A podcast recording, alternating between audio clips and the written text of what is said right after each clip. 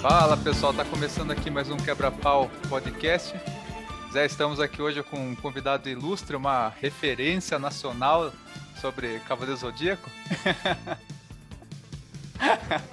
Tô até nervoso aqui que é a primeira entrevista. Tá até o frio na barriga aqui, mas vamos lá. Queria falar que a minha conta bancária ficou mais, mais vazia, né? Um pouquinho. um pouquinho pra baixo lá, porque tinha que pagar o empresário deles, é. 4 mil reais é para dar essa entrevista pra gente aqui. O empresário dele passou o Pix, já enviei, né? O pagamento, né? Espero que esteja chegando ao Alan, né? Esse pagamento que a gente fez. Essa entrevista aqui com essa pessoa ilustre. ainda não. Não, ainda não tô sabendo. Acho, acho que vocês foram enganados, não tem empresário, então. Deve ter sido um golpe. Ixi, Maria.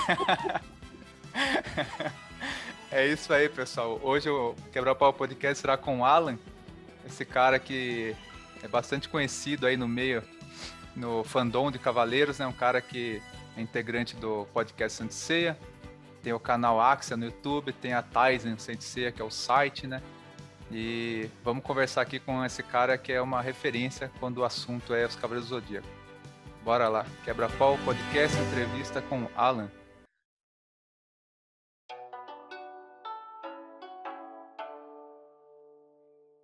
Bom, a primeira coisa que eu queria perguntar é Alan Nicole. Esse Nicole é seu nome mesmo, nome artístico? O que, que, que, que é esse Nicole aí?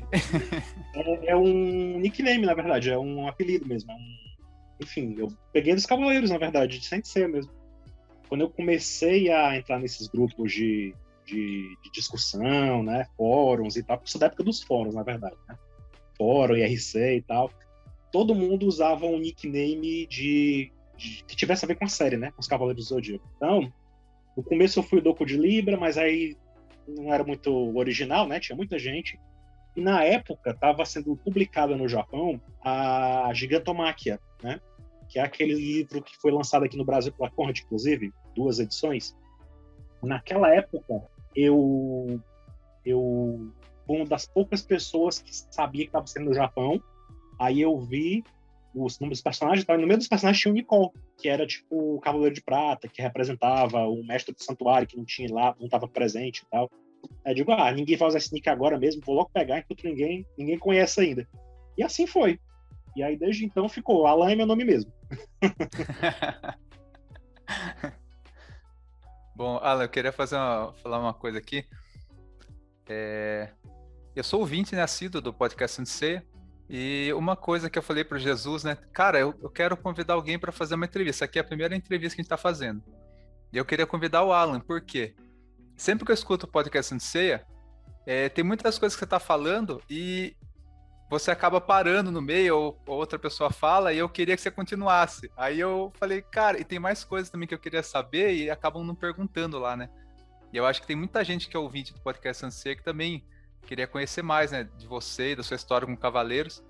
Então, eu acho que vai ser bem interessante. A primeira coisa que eu queria saber já, qual é a primeira memória que você tem de Cavaleiros, assim, quando você conheceu? Você não sabia o que era Cavaleiros, você conheceu. Como que foi? Você lembra esse exato momento? Como que foi? Bom, eu lembro de ter visto a propaganda da Manchete anunciando que ia começar Cavaleiros. Então, assim, eu, eu assisti desde o começo mesmo, assim, né? Eu assistia, eu sempre fui garoto de prédio, aqueles meninos que não, não saía muito na rua e tal, sabe? Que morava num lugar mais. Morava num lugar que, que eu não conhecia muitas pessoas ainda, quando eu tinha me mudado naquela época, era 94, né? Então, é, eu lembro que eu toda noite assistia a programação da televisão e tal, e aí um dia passou o comercial, mostrar você enfrentando o Cássio e tal, e aí eu digo, ah, beleza, vou assistir, né? E aí eu assisti desde o primeiro episódio mesmo. Né? Aí fui, levei a, levei a, a palavra de Cavaleiros para os coleguinhas do colégio naquela época. Enfim, fui contagiando a galera. E assim foi. Então, assim, eu acho que eu sou desde o comecinho mesmo, assim. Então, eu nunca tinha ouvido falar antes até aquele momento. Né? Apesar de, de Saints já existia muito tempo antes né, disso. Então. Você que distribuiu a palavra no colégio, então? Foi. é, naquela época, naquela época, assim, os meninos, eles, depois que começaram a, a, a febre, né, de Sensei, começou a pegar cavaleiros lá, todo mundo começou a assistir e tal, a gente até saiu a caça de informações, né, porque naquela época a internet não, não era como é hoje, né, não tinha a facilidade que a gente tem de pegar informação em qualquer lugar e tal. Então, assim, quando um, um colega descobriu lá, um amigo descobriu que tinha aquela revista Herói, aí pronto, todo mundo procurem a revista Herói por toda a cidade. Então, todo mundo procurando, procurando. E aí cada um que encontrava uma, trazia e a gente lia junto no recreio. Assim, todo mundo lia junto lá para que todo mundo pudesse saber as informações, entender mais da série e tal, enfim. E a revista teve esse papel também. É legal que é aquela coisa da infância compartilhada, né? É, você mora em outra cidade, outra região do Brasil, e a gente vê a mesma coisa. É, eu também sou da época da Manchete, e foi parecido com você. Eu tava assistindo lá a Manchete, né? Assisti o inteiro. Aí apareceu aquele desenho, aquela luta, assim, não vi uns poderes na tela e tal. Já fiquei impactado. Falei, nossa, que desenho diferente, né? E quando eu assisti também, fiquei louco. Daí a criançada também na escola só falava disso. E revista Herói mais pra frente, né? Começamos a comprar. E uhum. foi aquela febre, né? Era muito, era muito novidade, né? Naquela época. Assim, tudo era, muito, era muito diferente do que a gente conhecia até então, né? A gente tinha Thundercats, He-Man, aqueles desenhos americanos, assim, latados, né? Mas eles não tinham a regularidade da história, né? E nem tinha aquele tipo de ação, aquela violência, né? Aquela coisa toda, aquela questão das armaduras e tal. Enfim, era, era muito novidade, né? Era muito, muito novo. Fala, pintou a curiosidade minha aqui. Você só fala perguntando da onde você é e quantos anos você tem. Só pra eu ter uma noção. Porque, tipo, eu eu tenho 31, então quem apresentou os Cavaleiros para mim, na verdade, foi meus primos. Que eles eram um pouquinho mais velhos, dois, três, acho que uns três, quatro anos mais velho que eu na época. Então, eu, ele, quem apresentou para mim, no caso, foi eles. Eles viram e eu ah, comecei a assistir a partir de algum episódio que eu não vou me recordar na cabeça aqui agora. Então, tipo, queria saber, assim, mais ou menos a sua idade, a cidade que você, que você eu, eu era. Tenho, é, eu, eu tenho atualmente 37 anos, né? Na época, quando começou, eu tinha 10 para 11 anos de idade. E eu moro, até hoje eu continuo vivendo aqui em Fortaleza. Então, Ceará. É lá no podcast tem meio que cada um de um canto do Brasil, assim, sabe? Então... é, eu vou entrar. Eu tenho muitas dúvidas sobre os bastidores, também a relação de vocês e, e tudo mais. É, é porque é, o, o, o, Bruno, que é o nosso, que a gente brinca, né, que a gente chama de chefe, né? Ele é o que criou o podcast Sem Ser, eu conheci ele no fórum, né? Porque o meu, a minha, quando eu entrei na internet, eu entrei em fóruns de discussão que existiam, né? Eu entrei no Monte Olímpico, era o primeiro fórum de discussão, de fãs e tal. Aí naquela época tinha outros que vieram também, tinha o Arayashi, e tinha muitos outros assim, sabe?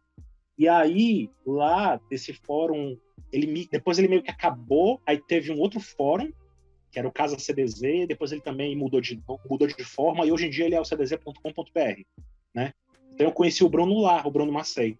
Oh, então ele, ele, ele tava, sempre queria, sempre eu só postava lá em fórum, depois eu deixei de postar em fórum, tive uns, uns problemas lá com a galera, aí eu saí, aí o Bruno é, me acompanhava só pela página, que eu só postava no meu site e na, na, no meu Twitter, né? Depois eu criei o Facebook também. Aí o Bruno me chamou, disse: Ah, eu queria muito que participasse de um e tal. Aí foi, comecei a participar de um, de outro, e outro, e outro, e de repente tava lá eu com a galera. E você já conhecia essa mídia podcast, ou o Bruno que te apresentou? Como que foi? Ah, já, já conhecia o podcast, já conhecia, porque eu nunca tinha participado de. Assim, eu tinha participado antes do podcast dele, eu participei com o pessoal do Nerd Debate também. Que eram os meus amigos lá da, é, o pessoal da Paraíba, são os meus amigos lá da Paraíba e tal. Também tem pessoas de, outras de outras partes do Brasil lá também, né? O Peixoto, que é de São Paulo, né? o Felipe, que é do Rio, enfim. E aí eu também faço com eles. Quando eu gravo com eles, eu falo de outras coisas, mas eu comecei também por causa de, por causa de Cavaleiros. Eles me chamaram por causa de Cavaleiros. E eu comecei a falar de outras coisas também. Falei de Ghibli, falei de Avatar, os filmes da Marvel. É, enfim, tudo que era assunto que era do meu interesse, além de Saint Seiya, eu, fui chamado, eu era, ainda sou chamado, né? Eu tenho coisas para gravar, inclusive, já agendadas. É, pagamos barato, hein, Zé? Pagamos barato. Mas o Bruno, o Bruno, Bruno, assim, em termos de experiência, o Bruno lá do podcast era o mais experiente, assim, ele já tinha criado podcast antes, ele fazia um fórum de interpretação, entendeu? Então, assim, ele já, já, o podcast já existia antes de eu entrar lá, entendeu? Então ele já era mais manjado e tal, ele conhece mais.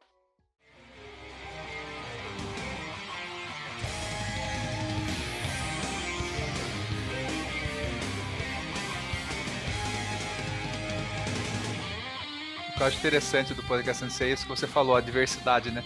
Tem você de Fortaleza, o Mazei, que é de São Paulo, a Nicole, se não me engano, é de Minas Gerais, né? Não, ela é Jorge é de Minas Gerais. Jorge é de Minas Gerais. A Nicole, ela é de. Ai, meu Deus, agora eu sempre confundo. Ela é do Sul. Agora não lembro agora se era do Rio Grande do Sul ou é de Santa Catarina. Não lembro agora.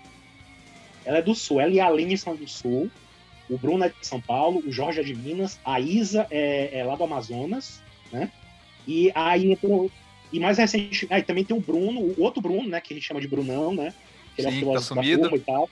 É, ele assumiu que ele dá aula, então ele tá muito ocupado. Os, os horários dele nunca baixam com os da gente, assim. Ele é de Espírito Santo. E mais recentemente entrou a Laura, que ela é do J-Box e tal, e ela é de São Paulo também. Isso que é interessante, cada um num lugar diferente do Brasil. Ah, e tem a Danda que é de Portugal. Sim, exatamente. Isso que eu ia falar, que cada um num lugar do Brasil e ainda tem a, a, a Nanda que é lá do, da Europa. Então você pega aquela infância compartilhada de várias regiões né, do, do, do Brasil e também pessoal lá da Europa. E isso que é legal, porque cada um tem uma visão diferente, tem muita coisa que vocês concordam, outras que discordam. E para quem tá ouvindo, fica um papo bem rico, né? Demais, demais. E todo mundo tem origem, assim, cada um tem experiências diferentes com o Sensei também, né? Como, não sei se você já chegou a ouvir, mas a gente já gravou já podcast que a gente fala da nossa vida também, nossa história com Sensei e tal. E cada um é meio que a maioria, assim, alguns são da mesma geração que eu, mas a maioria é da segunda geração, né? Pegaram assim já quando passou no Cartoon Network, na Band, né? Então, assim, a galera é, é um pouco diversificada também. Sim. Jesus tinha uma pergunta aqui, Alan, que é meio pessoal. É, você tem. É, fala bastante que você tem coleção, né? Você coleciona bastante e tal. Aí sempre quando você vai falando, comprei tal item, tal item, às vezes eu pesquiso e vejo quanto custa. Aí eu falo, meu, se o Alan for casado, ele deve ter problema com a mulher dele, porque, cara, ficar gastando tanto assim com Sanseia, a mulher deve brigar, deve falar, viu, não é possível, mais uma coisa que tá comprando, não sei o quê. Aí o Jesus falou, tinha essa pergunta, você é solteira, casado? Eu Ou, sou solteiro, é? sou solteiro. Ah, então tá de boa. Não, mas, mas hoje eu compro bem menos do que eu comprava antigamente, sabia? Assim, no começo eu comprava bastante.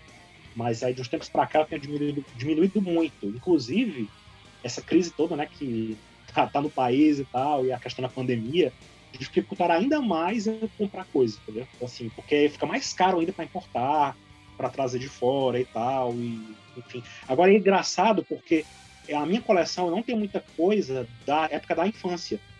Porque eu não, eu não guardava muito bem as minhas coisas naquela época, sabe assim? Eu tinha algumas coisas, eu tinha as revistas Herói, quase todas, Heróis do Futuro, eu tinha Animax, eu tinha algumas revistas assim daquela época, sabe? Revista Pôster, uma coisa assim. Só que com o tempo, é, eu, eu fui deixando de lado, né? Então, assim, os itens, os itens nacionais, eu tenho pouca coisa nacional. Eu tenho mais coisa de fora do que, do que daqui. As coisas antigas eu quase não tenho nada, porque muita coisa se, se, se despedaçou, se estragou, enfim. Eu não cuidava tão bem quando era criança das minhas coisas, não, assim, sabe? Então, Cavaleiros, por exemplo, eu tenho um Shun, que é, nem é da Bandai oficial, é aquele Shun com a V2, né, que o pessoal chama. E ele tá tão quebradinho que eu chamo ele de Broken Version, porque ele é, ele é todo quebrado, todo, todo arrebentado, sabe? Sabe a saga de Hades, quando tem a, a, a exclamação de Atena, que ele se quebra na armadura? Assim, pronto, é o meu Shun é aquele. Quebrado. tá bom, personalizado. É, é, o único que eu tenho naquela época, assim. As outras coisas que eu tenho, tudo são mais novas, assim, tudo são mais. Assim, novas entre aspas, né? Porque eu comecei a colecionar, completar atrás de coisas antigas do Japão, né? Então eu tenho as Weekly Shonen Jump, que era assim, onde era, onde era publicado os capítulos semanais de Saint né? Então, assim, eu fui completando, eu fui correndo atrás de coisas do Japão. A daqui eu tenho pouca coisa, acredito, coisa nacional mesmo, brasileira. Então, assim, mas eu compro bem menos hoje do que eu comprava antigamente. Teve uma época que eu fiquei meio doido, assim, que. Teve, eu, eu, eu não fui pensando em ser um colecionador. Eu comecei bem devagarzinho. Eu era estagiário, né? Eu, eu fiz direito, é, me formei advogado e tal. Então, eu, no começo, quando eu comecei a ganhar meu salário de estagiário, eu comecei a comprar as coisas. Aí eu queria muito ter um artbook. Né? Na época, tinha sido lançado os artbooks, o Hikari, que é só com ilustrações do anime, feito pelo Araki Arimeno, né? E o artbook da saga de Hades, que tinha sido lançado, que tinha sido lançado naquela época, né? 2000 e pouco. 2001, 2002. Aí eu queria muito comprar aquilo e eu achava que eu nunca ia conseguir e tal. E aí uma amiga minha, que hoje ela estava inclusive no Japão e me ajuda de lá também, ela da faculdade também, ela comprava coisas para ela, já tinha costume de comprar. E aí ela, eu pedi ajuda dela. E aí disse, ó, compra pra mim isso aqui que eu te pago e tal. E ela comprou os dois artbooks, o Hades e o Hikari. Então foram meus primeiros itens japoneses, assim, da minha coleção, valendo mesmo, assim, sabe? Aí depois eu não parei, eu comecei a comprar aqui e lá e eu tinha uma meta, assim, não, eu quero comprar só isso aqui, isso aqui, isso aqui. Aí quando eu comecei a comprar o que eu queria, eu disse, não, vou comprar isso aqui também, comecei a comprar mais isso aqui. Não, não, vou querer mais aquilo ali também, comecei. Aí daqui a pouco eu tava ficando na noia de querer comprar edições melhoradas do que eu já tinha.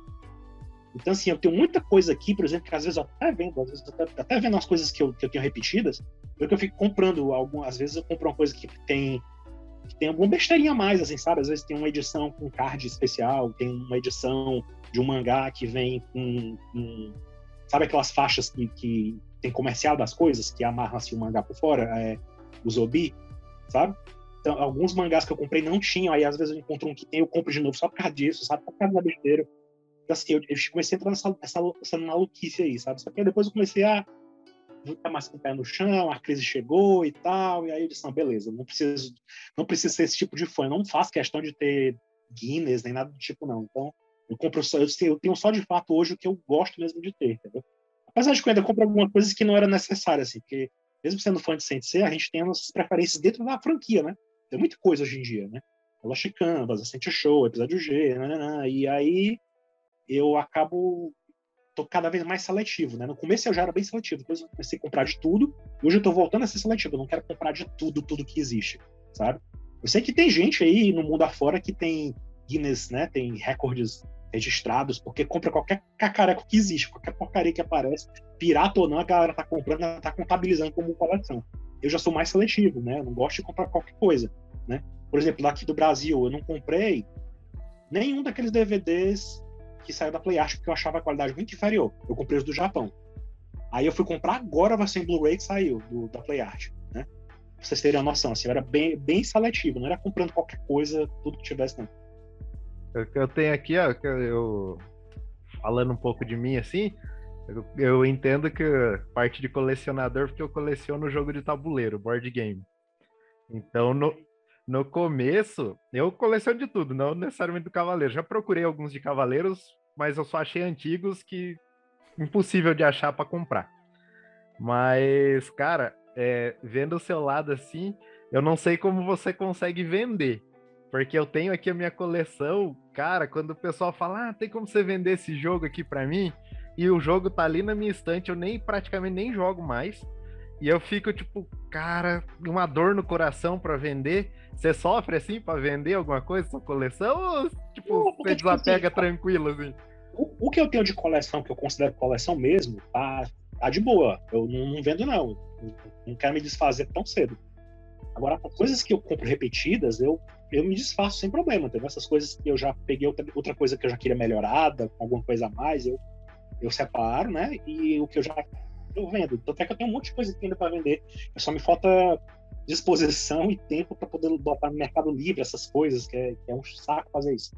Ainda mais tem que ir no correio depois para deixar, é, é, é, muito cansativo. Aí, é, você sabe quanto que você assim, tipo, já chegou a gastar mais ou menos com a coleção ou você não tem nem estimativa não, assim? Nunca fiz o cálculo, mas eu sei que foi muito. eu sei que foi muito. Porque vai dinheiro, coleção. Um Celta, um Palio, por aí. Olha, muito mais, eu acho, viu? Muito. Não vai, Porque, vai. Tipo assim, algumas coisas, é engraçado, as coisas que eu tenho são, algumas coisas são raras, eu sei que pouca gente tem, ou tem, tem uma outra coisa que eu sei que ninguém mais tem, mas as coisas que eu acho que são mais valiosas para mim são as que não tiveram, não foram vendidas, assim, não foram, for, foram coisas que me deram, sabe assim, tipo quando eu fui pro Japão eu conheci o, o, o, o eu conhecia, eu fui lá na, na, no Araki Pro, né, tentei falar com a Rimeno, mas meio que conheci, entre aspas, ela meio que troca, trocou correspondência, ela me deu uns, auto, uns postcards autografados, sabe? Eu conheci o compositor da série, ele me deu também os, os o compositor que eu digo, o cara que escreveu, né? Então ele, o, o Koyama, ele me deu os, os scripts da animação, sabe? Os scripts que o pessoal lê e, e, e dubla, faz a dublagem. Sim. Sabe, os livrinhos. Então eu tenho ele fotografado por ele também, né? Nossa. Então. Enfim, essa, esse tipo de coisa não era vendido. Eu, para mim é mais valioso do que eu tivesse comprado, entendeu? Assim, então não tem nem como precificar um negócio desse, eu nem sei quanto é que É, não tem nem como mesmo. É, você falando, eu falei, nossa, como é colocar preço nisso? Não tem preço, né? Pois é, então assim, mas eu já gastei muita coisa. Eu lembro que eu tava lembrando de um desse. É, Lost Canvas, por exemplo, lançou um mangá novo agora, né? Aí lá no Japão eles têm um esquema engraçado de toda vida que lança um mangá, toda vida não, isso, tem, isso, isso veio do episódio G pra cá. Eles lançam edições especiais, né? E aí eles lançam também algumas lojas. Algumas lojas eles, eles fazem questão de pagar pro mangaká, pra editora, para conseguir uma ilustração exclusiva para vender junto com o mangá naquela loja.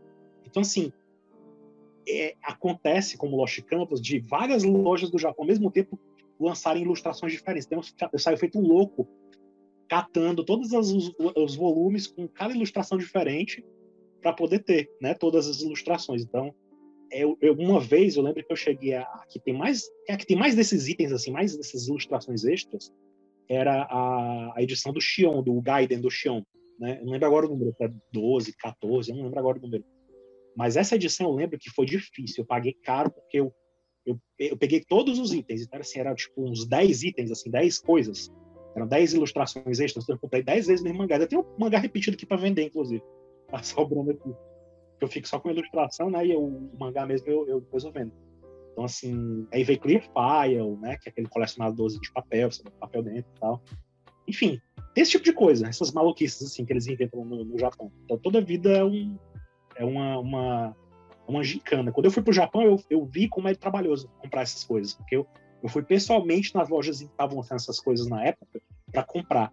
E aí eu rodava a Tóquio inteira atrás das coisas lá que estavam lançando nas lojas diferentes.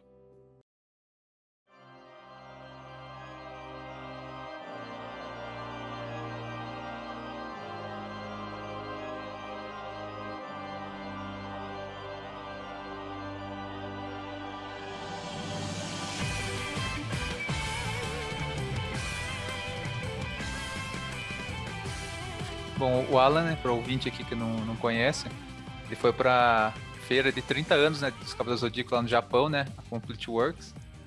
E, Alan, eu, é, muita gente, eu ouvi seu episódio inteiro lá contando e tal, e tinha muita coisa que você mudava de assunto e falava, não, continua aqui que eu quero saber mais coisa daqui ainda. Por exemplo, você falou que você é, conheceu lá o compositor da série, você é, jantou, né, não sei se foi com ele ou com o roteirista e tal, Cara, como que você conseguiu isso? Você chegou assim, começou a pesquisar na internet contato e você aprendeu japonês ou inglês? Como que se deu tudo isso para você conseguir aliar essa, essa visita ao Japão para frequentar a feira e ainda conhecer essa galera assim ilustre? Como que você fez, cara? Na verdade, é, foi bem foi bem na cara de pau mesmo assim, porque é, eu nunca viajava muito, sabe assim, não era muito de viajar, né? Causa de questões familiares e tal. Eu cuidava do meu pai, que era doente, enfim. Eu não podia, não podia sair, me ausentar, me ausentar muito, sabe? Não podia sair de casa e passar muito tempo fora e tal. Então, assim, eu nunca viajava demais. Então, eu sempre ficava naquela de, ah, um dia eu vou pro Japão, um dia eu vou pro Japão. Aí aconteceu em 2016, eles anunciaram esse evento dos 30 anos de Sensei, né? O Complete Works. Aí eu fiquei pensando, nossa, vai ser um evento que vai acontecer agora e sabe-se lá, sabe lá quando eles vão inventar outra coisa parecida será que né, a chance que eu tenho de ir e tal, eu tenho dinheiro, eu tava com dinheiro sobrando, tava com dinheiro guardado e tal, tipo, não, é agora, agora é a hora, eu vou. Aí eu resolvi que eu ia. E foi assim, tipo, bem, bem assim, bem em cima da hora quase, assim. Foi uma coisa, tipo, eu vou... Era, o evento era agora, era tipo em junho, né? A gente tá no mês de junho, eu lembrei agora, o dia desse tempo no TBT que eu tenho no Instagram, foi em junho que tava, era, aconteceu o evento. Aí eu fui, eu fui decidir que eu ia em março, se não me engano. Então, assim, eu saí correndo, feito um louco, para tirar o visto, para para ajeitar passaporte, enfim, fazer tudo que tinha que fazer, reservar hotel, para tentar ir para lá, né? Comprar um ingresso, enfim. Aí nesse processo eu fiquei listando as coisas que eu gostaria de fazer, né? Os lugares que eu gostaria de visitar, o que eu gostaria de fazer lá, quem eu gostaria de repente conhecer. Aí eu coloquei alguns nomes, né? Aí tinha o Takao Koyama. O Koyama, eu conheci ele do Facebook, né? Eu já tinha falado com ele, trocado mensagem com ele e tal. E aí eu perguntei se era possível eu encontrar com ele mesmo que rapidamente, né? Pra poder é, conhecê-lo, né? Coisa que era muito fã da série, especialmente do anime, né? Eu sou mais fã do anime do que do mangá, né? Eu conheci Sensei por causa do. Né? Tipo assim, o mangá, como eu sempre falo no podcast, o mangá, quando chegou na nossa época, naquela, né, no passado e tal, há 10 mil anos atrás, quando chegou, uma, quando chegou a informação que o mangá existia, a gente, ah, beleza, o mangá era diferente do, do anime, né? É, legal, o mangá tá lá, legal, ah, o anime veio do mangá, beleza, legal. Não, não tinha essa loucura que tem hoje de dizer que o mangá é, é o cânone e o resto não presta, entendeu? Assim, o resto é resto. É, é uma visão que não tinha na época, né? Então, assim, eu era muito fã do anime, sempre fui. Né? Reconheço o valor do mangá e tal, comprei, também compro ainda. Mas eu sou fã do anime, da arte, da trilha sonora, até das, dos problemas que ele tem lá, eu, eu não acho, não vejo tanto problema assim. Eu acho bom também. Eu sou bem fanboy mesmo. Então, assim, eu reconheço os problemas, mas eu gosto do jeito que tá também. É como uma pessoa, né? Você gosta dos defeitos e qualidades daquela Exatamente. pessoa. Né? Então, então, assim, eu falei com o Koyama dessa minha paixão por Sensei e tal. E ele, ah, beleza, vem aqui, a gente marca de. Porque ele, na verdade, ele, ele morava, ou ele mora ainda, eu não sei dizer, que teve essa coisa da pandemia, ele andou mudando, de, se mudando e tal. Mas ele, na época, ele morava em Osaka, né? Que era outra cidade grande lá do Japão, né? Famosa também que aqui no Brasil a gente chama de Osaka. a gente fala Osaka. É, sim. É. Então, em Osaka, ele trabalhava e morava, né? Aí ele disse que às vezes ele vinha em Tóquio. E aí ele disse que no dia que eu tivesse. Ele perguntou qual era o dia que eu ia estar em Tóquio e tal, porque eu, por causa do evento, foi que me motivou a viajar para o Japão. Então eu disse: olha, eu vou por causa do evento. Então eu vou passar, vou fazer o que eu puder fazer em torno de Tóquio. Eu não vou rodar o Japão ainda dessa vez, até porque sai mais caro ainda. Então, assim, eu não tenho também muito tempo de férias do trabalho para poder tirar para ir, para fazer isso. Então, assim, eu vou me concentrar em ficar em Tóquio, né? Então, não, não circulei muito além, né? O que já foi muita coisa. Eu fiz muita coisa, deixei de fazer coisa porque é muita coisa para fazer, mesmo só ficando em Tóquio. Você Aí, ficou lá eu... quanto tempo, só, só para saber? Seis dias. Seis dias? 16. 16? 16 dias. Nossa, que legal. Bastante. Pois é, mas para conhecer o Japão bem, assim, acho que teria que ficar uns 20, 30 dias, viu? Para dar tempo de fazer tudo assim que eu gostaria. De ir em Hiroshima, de ir em Osaka também, enfim. Aí eu combinei com ele, olha, eu vou estar tal dia, tal dia, né? Vou chegar e tal. Aí ele diz, ah, pois tal dia eu vou estar aí em Tóquio. Vamos marcar de se encontrar no, na cafeteria tal. Eu disse, ah, beleza. Aí eu me enrolei porque tinha, tinha tinha a questão do metrô, né? Do, aqui em Fortaleza, aqui no Ceará, a gente não tem metrô como tem em Tóquio, né? Não tem como nas grandes cidades, como tem em São Paulo, como tem no Rio de Janeiro. Não é a mesma coisa, é uma coisa bem mais simples. Eu não tinha hábito de pegar metrô, né? E, e aí eu me enrolava um pouco ainda. Quando eu fui, eu fui conversar com ele, tava me enrolando um pouco. E ainda tava com uma amiga minha, essa minha amiga que me ajudou a comprar as coisas, ela tava lá e me encontrou lá também. Aí ela disse assim: Ah, pois vamos fazer o seguinte: você vai você vai encontrar com ele e eu vou fazer outras coisas. Ah, beleza. Só que eu me enrolei na hora que a gente se separou, então eu demorei a trazer um pouquinho para encontrar com ele, mas deu certo. Eu cheguei lá bem em cima da hora, pedi desculpa e tal, por eventualmente ter atrasado, a gente conversou. E a conversa foi fluindo tão bem que aí, quando eu me dei conta, ele tinha dito para mim bem claro: olha, só vou poder ficar uma meia horinha com você, tudo bem? Essa, tudo bem, tranquilo. Aí eu já tá achando ótimo. Aí ele me deu levei uns presentinhos para ele daqui da cidade, levei, levei doces, castanha de caju, que é uma coisa bem típica daqui, sabe? Outras coisas. Levei para ele chocolate, levei uns presentinhos lá para ele. Aí ele me deu os scripts, né? Ele autografou. Nossa frente, senhora. Eu já teria chorado já. Aí, aí ele pegou e, e, se empolgou tanto com a nossa conversa, a gente foi conversando, eu fui perguntando coisa para ele, né? E ele falando coisa para mim e tal que teve uma hora que ele me chamou para almoçar. Ele disse, ele estendeu a conversa. A gente ia só tomar um suco lá, só numa cafeteria. E ele, não, vamos. Aí eu entendi meio que ele tava meio que. Era uma segurança dele, sabe? Ele não ia, não ia me dar muito tempo, porque não sabia se eu era maluco ou não, sei lá o que, que ia é. acontecer, né? Uhum. Então ele meio que. Não, vamos dar, vou dar só meia horinha pra você, mas ele tinha tempo livre pra caramba. A gente ficou lá conversando mais de três horas. Então, foi um tempão. Então, um tempão, a gente ficou um tempão lá. Aí depois eu troco mensagem, volta e eu troco mensagem com ele já ajudei ele em algumas coisas, ele já me prometeu que ia mandar umas coisas para mim, a pandemia chegou bem na hora que ele ia mandar, até agora tem uma parte de coisa lá que ele disse que ia mandar para mim, que, que, não sei nem o que é que tem lá, mas eu mas deve ser coisa antiga da época da, que ele trabalhava com o CNC, né? Ah, então você pegou uma amizade com ele, então. Pois é, foi uma amizade. Então, assim, ele é o cara que eu conheci pelo Facebook e comecei a conversar e deu certo. O, as outras coisas que eu fiz foi, foi por contato, assim, tinha uma pessoa que conhecia o fulano, que conhecia plano, e aí, tipo, ah, beleza, onde que Araque pra lá, o fulano sabe. Aí me contou, eu fui lá, feito doido, bateu na porta do, do Araque Pro e tal. Kurumada foi mais ou menos assim, eu sabia onde era o endereço, eu cheguei lá e não tinha dado certo falar com ele. Então eu cheguei muito tarde, demorei, não calculei direito as coisas, cheguei muito tarde lá. E aí não me receberam, não deixaram eu entrar no, no Kurumada Pro. Eu entrei, Nossa. cheguei lá na porta do Kurumada Pro, cheguei a falar com o pessoal, disse que eu tinha até presente para entregar, a pessoa não quis nem abrir a porta. Nossa. Nossa, vai vindo do Brasil com presentes, cara nem abriu a porta. Pois é, aí depois, mas aí aconteceu o dia, eu, no evento eu encontrei, eu conheci a filha do Kurumada. Sim. Então a filha do Kurumada, quando eu conheci ela, aí ela disse, ela me explicou, ah, porque com esse evento que está acontecendo aqui, a gente está muito ocupado, aqui não tinha quase ninguém lá, você não encontrar ninguém lá. Tudo que tinha lá, inclusive, do museu, porque lá no, dentro do, do Kurumada Pro, tem um museuzinho que ele, ele tem, mantém lá com todas as coisas que os visitantes que vão lá conhecerem, os convidados, né? Porque nem assim você vai chegando e vai entrando, não. Você tem que ser convidado, é todo um, um formalismo lá que eu tentei quebrar, né? E eu fui doido. Né? Agora, de novo, não sei como é que faz. Mas, enfim. Aí, é, ela me disse que, que, que não ia dar certo, que ela pediu desculpa, inclusive, pelo que aconteceu. Eu dei o que eu tinha ficado de levar, eu levei para ela no dia seguinte, depois que ela conhecia, eu fui de novo no evento e levei para ela. Era no último dia do evento, se não me engano, foi. Aí eu dei para ela as coisas, levei chocolate, aquela mesma coisa do Koyama. Levei para ela e pro Kurumada. Entreguei para ela e pro Kurumada. Tinha levado um monte de coisa. Pensando assim, ah, se eu conseguir encontrar mais gente, eu vou dando os presentes. Né? vou dando presente. Então, assim, eu fui, levei muita coisa e, e, e conheci ela. Aí chegou, teve uma hora que ela perguntou para mim assim: ah, você vai ficar aqui até quando? Eu disse, ah, infelizmente eu vou embora amanhã, porque era no dia após o final do evento é que eu ia voltar pra, pra cá, né, pro Brasil.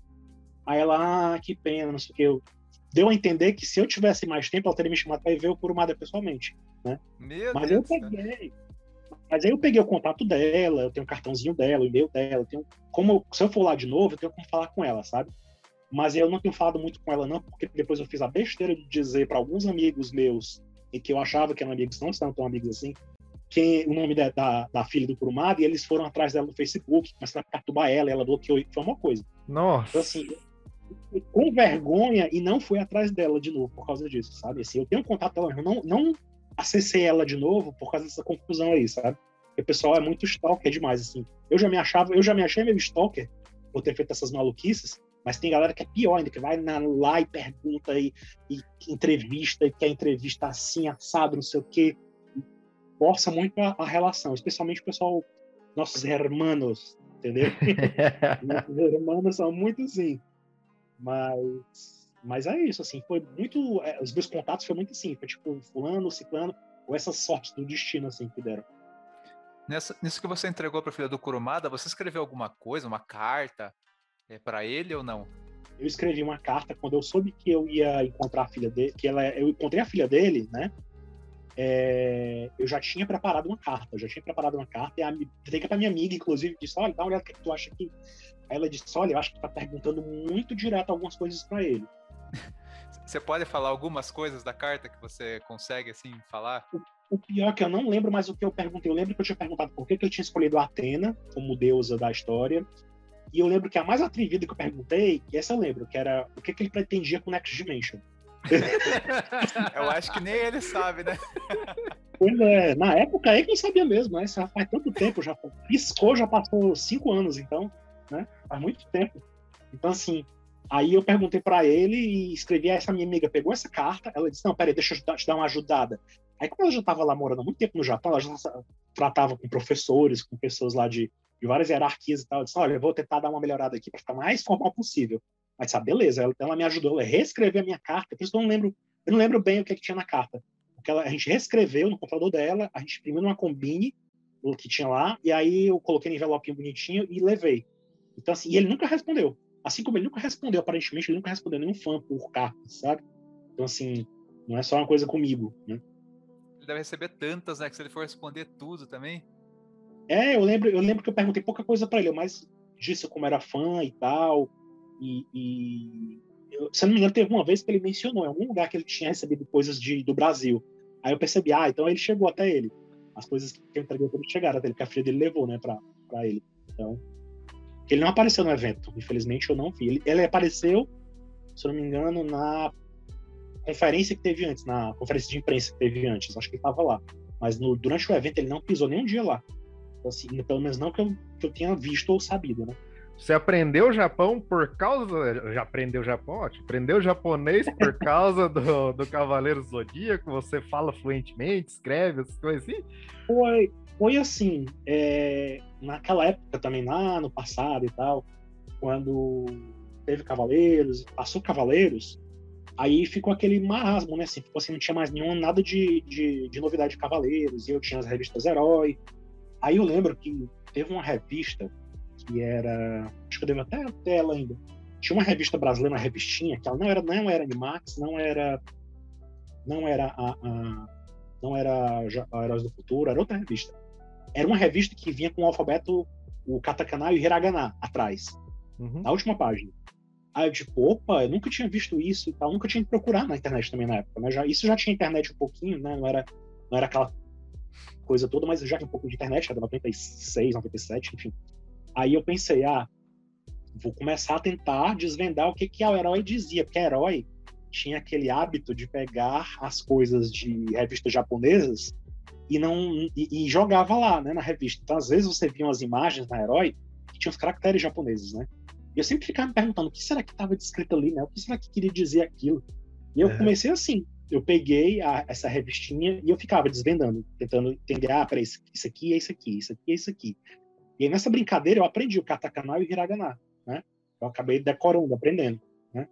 Aí e depois o resto foi com o tempo, foi estudando por conta própria, comprei um livro, comprei outro, vi uma linha aqui, outra lá. Eu não diria que eu sou, não sou fluente, mas eu, eu porque eu sou muito assim, eu estudei e comecei a traduzir as coisas porque eu queria saber das coisas de cavaleiros, mas eu nunca parei e fiz o curso bonitinho como muita gente faz, sabe? Sim. Assim, eu nunca cheguei a, a testar o meu nível para saber assim exatamente o que que eu que nível eu tô, não, entendeu? Mas eu tenho vontade ainda de fazer a sério um curso japonês bem bonitinho, até para suprir as minhas lacunas também, né? Porque, por exemplo, eu não tenho experiência de conversar, eu não converso, eu não costumo conversar falando com japoneses e tal, costumo escrever, né? Então, assim, é, fluente eu não sou, não, mas eu sei, sei o suficiente, eu acho. Né? Mas foi por causa de Cavaleiros, foi por causa de Cavaleiros, foi por causa dos animes mesmo, que eu aprender. Mas então você não chegou a sofrer lá no Japão, assim, tipo, o pessoal foi bem receptivo na hora. Você falava inglês, eu não sei, acho que inglês você deve falar. Falei japonês, e o que eu não conseguia falar japonês, eu falava em inglês, né? Mas é, é assim, eles são muito receptivos, no geral. Eles são educados, eles te tratam bem. Mas eu passei por algumas, alguns episódios bem específicos lá, assim, que eu contei, inclusive, no, no podcast do, do, Nerd, do Nerdebate, que eu também conversei com ele sobre a viagem do Japão em si, né, no geral. Não só por parte de Sensei. Mas assim, já aconteceu de eu estar lá e, e, um japonês passar por mim, ser super grosseiro comigo, sabe? Nada, bateu em mim assim. Aconteceu de, de eu encontrar um mendigo lá e o mendigo me abordar no meio de tanta gente que foi justamente em cima de mim. Tava acontecendo coisas assim, sabe? Aconteceu de japonês me ignorar, de passar assim por mim, eu perguntar alguma coisa, querer perguntar uma coisa, o cara passar. Aconteceu, sabe? Mas no geral, o modelo não é essa. O modelo é bem receptivos e tal. Eles ajudam. Teve uma hora que eu, eu lembro que quando eu, eu, pisei no metrô, entrei no metrô de lá, no, no, primeiro dia, eu me enrolei. Aí eu me enrolei. Eu fiquei assim, nossa, tô perdido. Eu tava assim em pânico. Eu disse, meu Deus do céu, o que, é que eu faço aqui? Peraí. Aí um japonês parou, me viu minha situação lá tentando descobrir pra onde é que ia, o que, é que eu ia fazer e tal. Ele foi lá e me ajudou a, a me orientar. Assim, aconteceu isso. Mas assim, com, eu, eu diria que para você ir para o Japão, você não precisa saber japonês. Você ajuda muito. É importante. Mas você consegue falar só com inglês, sabe? Você consegue. Mas assim, para mim ajudou bastante, lógico, eu saber. Até porque o que eu não conseguia falar, pelo menos eu conseguia ler, né? E, e, dava certo. Mas, mas foi tranquilo. Foi bem de boas mesmo. E, tipo, eu fui fazer outras coisas lá, fui na exposição na Sailor Moon, fui conhecer o, o que na época também tá fazendo. Naquela época que eu fui pro Japão, tava tendo aniversário de muita coisa. Então, assim, eu, eu fui para um negócio de Dragon Quest, que eu nem era tão fã assim, mas eu fui, tinha um, um, restaurante lá da, da, da, empresa que fez Dragon, Dragon Quest, como é o nome? A, a Square. Eu me hospedei perto da. Eu, eu me hospedei bem perto da Square Enix. Então lá tinha um especial lá da. da tinha um, um tipo um, uma exposição, sabe? Muita coisa de, de de Dragon Quest e tal. Então eu fui para isso. Fui para exposição de Sailor Moon que tava tendo. Peguei o último dia, quando tava acabando. Fui no museu do Snoopy, que também gosto do Snoopy também, só tem lá esse museu lá. Fui lá também. Enfim, fui para um monte de coisa assim, meu. meio assim, bem otaku também, sabe? Fui um restaurante temático do Ganda, e tudo me virava bem, entendeu? Tudo foi de boa. Eu sinto que mesmo, mesmo com inglês, se eu tivesse falado só inglês, dava certo. Acontecia também muito engraçado. Às vezes eu chegava a falar com o japonês, e quando, antes de eu sequer falar japonês, eles já chamavam alguém para falar inglês comigo, não deixava nem eu falar. Acontecia isso. Tipo assim, ele já meio que, acho que deve ter experiência de, de muita gente se enrolar, e aí ele já botava alguém para para falar comigo, que falasse inglês, mesmo, mesmo tentando falar japonês, assim, eles não achavam. Entendeu? Aconteceu algumas vezes. E os, os, menus, em alguns lugares também, os menus, por exemplo, eles já viravam para mim, assim, tipo, eu lembro que eu ia numa cafeteria que ficava em, perto do onde eu estava hospedado, né, em Shinjuku. Aí, é, quando eu ia comer lá no, nessa cafeteria, a, a moça lá, ela virava para mim o, o, o, menu, que era tipo uma cartela, ela virava e do outro lado tinha tudo em inglês escrito. Ela não deixava nem eu tentar ler, né? Em japonês eu já virava, não. Então tinha dessas, assim, sabe? Fala, uma, uma observação. É, eu e Jesus, a gente faz aqui o podcast sobre vários episódios e é, a gente intercala com um episódio sobre Santa Ceia e tal, que a gente é muito fã, né? E a gente reparou que o nosso episódio de Santa Ceia tinha um certo número de downloads, beleza. De repente começou a subir demais os episódios de Ceia os downloads. A gente viu que aparecia lá na estatística que era ouvintes da França. Então hum. deve ser hum. brasileiros que moram lá, né, tal, beleza. E depois que esses, essa galera da França começou a ouvir o nosso podcast, a gente viu que os, os, os, episódios de Cavaleiros eles ficam sempre lá no topo. E o que, que será que leva a, a França a ter essa relação com, com Cavaleiros, né? Porque eu sei que tem brasileiros né, que estão ouvindo a gente, mas a gente sabe que lá na França eles são tão fanáticos, né, os franceses, quanto nós brasileiros. É, você sabe se isso eles são fanáticos por vários tipos de animes em si, ou é igual aqui no Brasil, que começou com Cavaleiros, todo mundo virou fã de anime, depois que começaram a ficar fã de outros animes também. Você sabe explicar isso? Olha, eu não sei como começou, mas eu sei que lá eles têm muita. Eles gostam de animes também, sabe? Eles têm, eles têm essa, essa cultura lá também, tem muita coisa lá. Se você vai assim na, nas livrarias, nas lojas, eu, eu, fui, eu tive na França lá, eu tive na França antes da pandemia. Eu tive em 2019 eu fui lá. Então, assim, eu fui por, eu fui por, por outra coisa, não fui nada a ver com Cavaleiros, eu fui para passear mesmo. Eu fui com um grupo de amigos, a gente foi para Islândia, e aí da Islândia eu fui para França. Passei uns quatro dias na França. Mas foi bem legal, foi, apesar de ser quatro, só quatro dias, deu para ver bastante coisa. Então, assim, lógico, eu também fui atrás de coisa de anime, de mangá também lá, porque eu sabia que lá eles gostavam muito também disso. Então, assim, lá você encontra numa FENAC, por exemplo, que tem, acho que não tem mais aqui no Brasil, que fechou, né, a loja, mas lá tem. Eu fui lá na FENAC, na Champs-Élysées, né? Que é aquela famosa avenida lá, super famosa. Eu me hospedei lá por perto. Aí eu fui lá e, e na FENAC tinha coisa de Cavaleiro, tinha coisa de Dragon Ball, tinha coisa de, de tudo. Um monte de coisa lá de anime, de anime mangá, entendeu? Então, assim, eles gostam muito disso também. Cavaleiros foi um grande sucesso lá, de fato, né? Foi antes daqui, né? Na verdade. Chegou primeiro lá, depois vir para cá. Uhum. Então, assim, é, é muito famoso lá. Lá é muito famoso. Então você encontra de tudo. Até, inclusive, você encontra, eu encontrei lá, é, livrarias que vendem coisas do Japão direto, assim. Você já encontra ah, é? coisas importadas. Eu comprei algumas coisas de, de, japonês lá também. Comprei lá, comprei o comprei um Rosa de Versalhes, que é uma obra também conhecida, que saiu aqui no Brasil até também recentemente. Comprei lá um volume japonês, né? E a, tipo, a atendente, que era uma descendente de japonês, ela falava também japonês também. Então, assim, tem isso lá também, muito forte. Você encontra, não é difícil você encontrar essas coisas, sabe? Não é muito, não é muito, mas tem, entendeu? Por onde eu ando, eu costumo ir atrás dessas coisas. Eu, no Chile também, eu fui pro Chile, lá também tinha também essas coisas. Eles gostam muito, eles têm muita coisa que passa na televisão, inclusive, anime e tal. Então, assim, é bem popular. Na França, realmente, eles gostam bastante. Viu? Na Europa, no geral, a Itália também, né? Nunca fui na Itália, não, ainda. Mas na França eu sei que é. Na França é bastante. Então, assim, e lá também é engraçado, lá na França, eu, eu, eu fiquei até assustado, assim, porque tinha muito brasileiro. Eu, eu andava na rua e encontrava muito brasileiro, eu escutava os brasileiros falando, sabe? Uhum. Então, assim, tinha muito brasileiro na França. Tipo, nossa, eu pensava que a crise estava pegando, mas pelo visto, tem muita gente aqui podendo, viu? Porque uma galera lá com a família, sabe? Cara com, com bebês, com, com, com, criança, andando lá na França de boa, assim, sabe? Passeando e tal. O euro valendo o que tá valendo hoje em dia, né? É, tipo isso. Quando eu tava lá, quando eu tava lá é, na loja daquelas lojas de departamentos que eles têm lá, né? A, na Don Quixote, Don Quixote. Quando eu cheguei lá, uma menina me abordou, uma lourinha, não sei de que país ela era, ela falou inglês inclusive comigo. Ela perguntou onde é que eu tinha comprado aquela camiseta, ela tava doida pra comprar camiseta e não achava camiseta legal de anime. Aí eu digo, olha, essa daqui eu trouxe do Brasil. Aí ela, ela achou graça.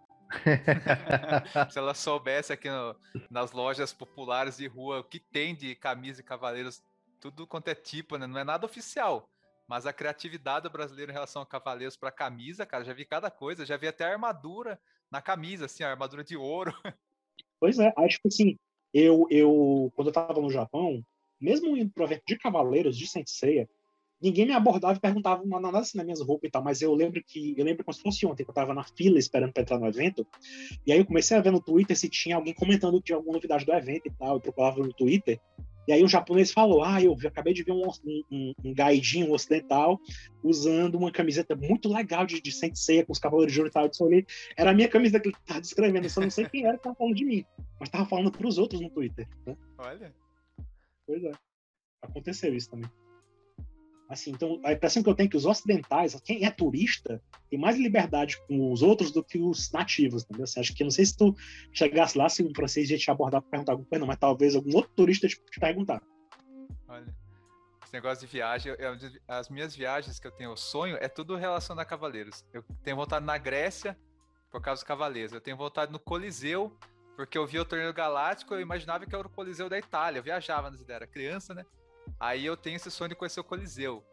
Então, eu não tenho vontade de, sei lá, conhecer a Torre Eiffel. Eu tenho vontade de conhecer coisas no mundo que me remetem a cavaleiro, sabe? É, eu também tenho isso, é engraçado, né? Sim. De, de, de andar nos cantos e ficar. Quando eu fui para a França, eu também eu também ficava olhando para algumas coisas que tinha a ver com cavaleiros e eu ficava lembrando, ah, isso aqui parece muito, isso aqui, ah. eu ficava tirando foto, inclusive, e pensando mais, ah, isso aqui tem mais a ver com referência do anime e tal, do que do que com o valor histórico da coisa em si, né? Sim.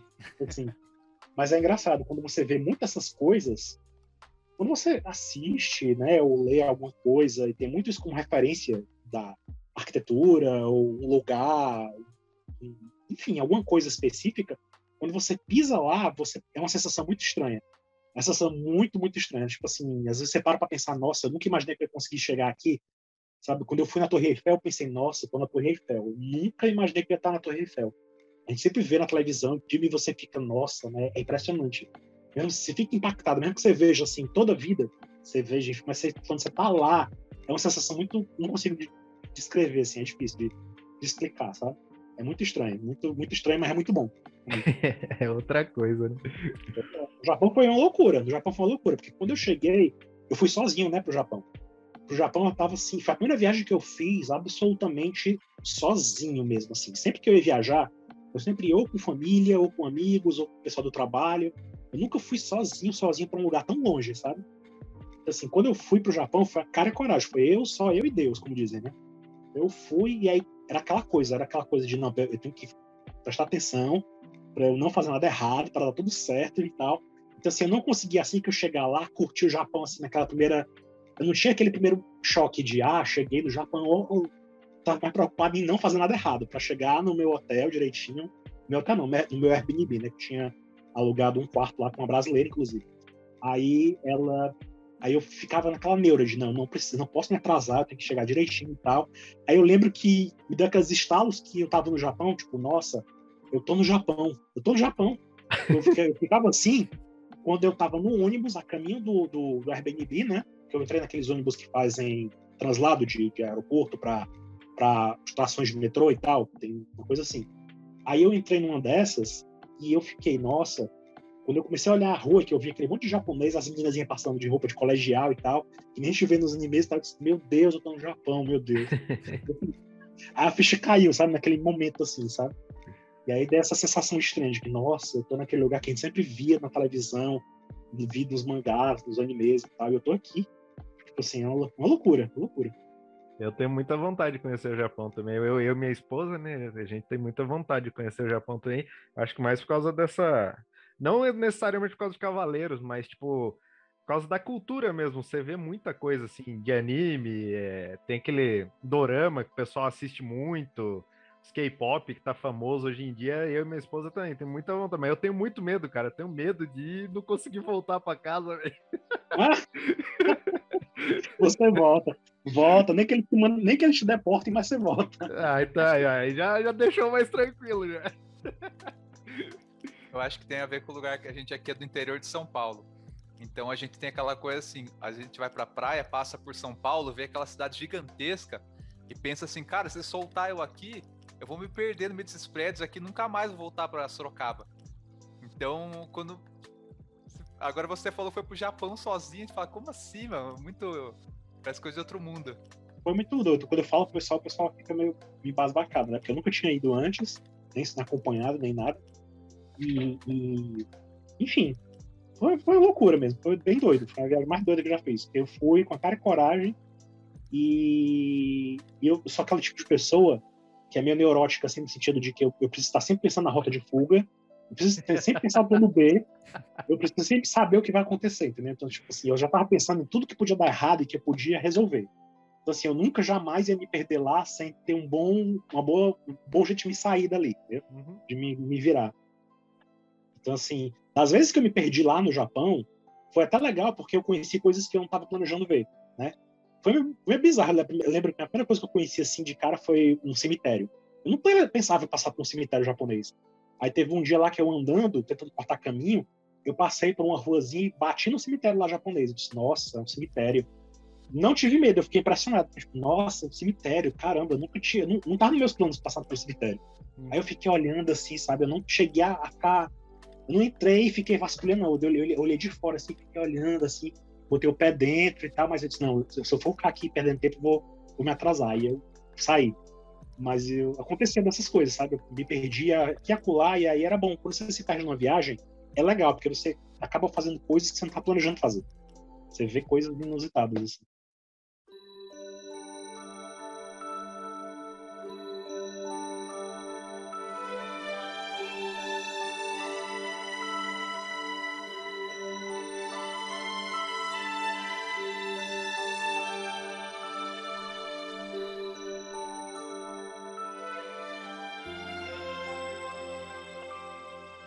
Essa, essa, sobre o Japão ainda, é uma coisa que você falou meio de passagem, e eu acho que tem muito ouvinte que conhece, você que está curioso até agora. Você falou que foi jantar lá tal. Sobre esse jantar, cara, é, você ficou três horas. Fala algumas coisas pra gente que você lembra do pau. Por exemplo, você conseguiu passar para ele a dimensão que Cavaleiros teve aqui no Brasil? É, qual foi a reação dele, sabe? Ele ficou surpreso, ele já sabia disso. É, as curiosidades dele também em relação a nós aqui brasileiros que assistimos Cavaleiros, ele perguntou bastante coisa. Você pode aprofundar um pouco essa questão do jantar, sim? Porque ouvindo o podcast Ceia, cara, eu ficava tão curioso sobre isso. Agora eu tô com você aqui, eu falei, cara, não posso deixar passar essa oportunidade.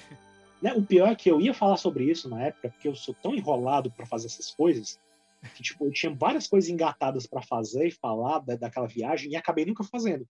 Tipo assim, tem vídeos que eu fiz que eu nunca mostrei para ninguém, sabe? Tem muita coisa que eu fiz e registrei que até agora ninguém viu. Ninguém viu, ninguém sabe. Eu tô assim, guardado até hoje.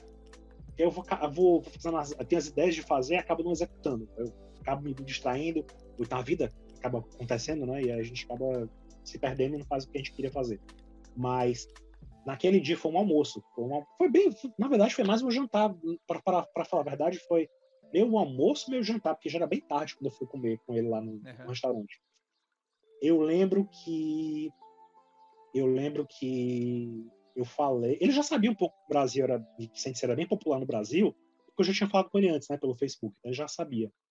E outras pessoas já tinham falado com ele também, entendeu? Outras pessoas, até porque como eu tive coragem de falar com ele, outras pessoas foram atrás de falar com ele também, enfim.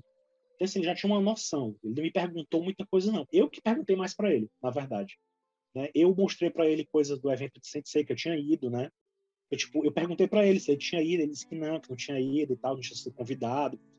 Aí eu, beleza, você quer ver alguma coisa? Aí eles, ah, como assim? Você tirou fotos? Tirei, tirei, mesmo não podendo. Eu falei para ele, mesmo sendo proibido, eu tirei foto. Aí ele achou graça. Aí disse, mas eu vou, te, eu vou mostrar só para você. Aí disse, ah, legal. Aí eu tinha, eu tava com meu meu tablet lá na época, né? Porque na época meu celular não era tão bom, foi um vacilo. Eu devia ter comprado um celular novo e bom para poder ir. Então assim, ele, eu tive vários problemas de causa disso, inclusive. Aí eu comprei lá, eu comprei uma câmera e eu tinha um tablet, que era a melhor coisa que eu tinha com câmera. A melhor câmera que eu tinha era um tablet. Aí eu levei o meu tablet e aí eu tava com ele lá na hora, né? Aí eu disse, ah, beleza. Vou, vou, vou mostrar pra ele. Aí eu abri o tablet e comecei a mostrar as fotos que eu tinha tirado, né? Aí ele, olha, esse aqui. Ele começou a me falar as coisas. Ah, esse aqui é o mestre do santuário, foi eu que criei ele. Ele começou a me contar umas historinhas assim, sabe? Eu perguntei do yoga pra ele, assim, perguntava por que que Asgard tinha sido... Por que, que tinha sido criada a saga de Asgard com Asgard com pano de fundo? Porque tanta mitologia que tinha, por que, que escolheram a mitologia nórdica pra fazer Asgard e tal? Aí ele disse que tinha sido por causa do yoga, ele não lembrava bem como, mas ele tinha dito que era por causa do yoga. Porque o yoga era a ideia, a ideia era fazer uma história sobre o yoga, e aí o yoga tinha a ver com, a, com neve, com gelo e tal, e eles procuraram a mitologia que tinha a ver com isso. Então foi mais ou menos isso, foi por causa do yoga que Asgard foi do jeito que foi, né? Aí eu lembro que ele falou dos nomes dos personagens, do Dócrates, da história do nome de Dócrates, da história do próprio mestre Arles também, né? Porque a gente chama aqui de Arles no passado, né?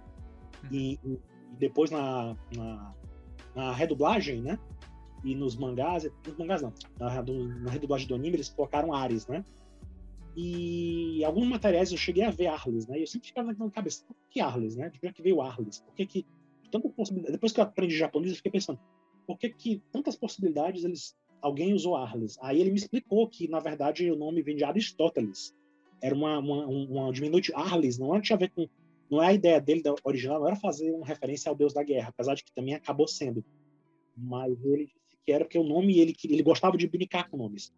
Então, assim, ele pegava um nome e misturava as sílabas, ou tirava algumas sílabas e formava outro nome, entendeu? Então, o Arles nasceu disso, era Aristóteles, Arles, né? Ele tirava e era por causa disso.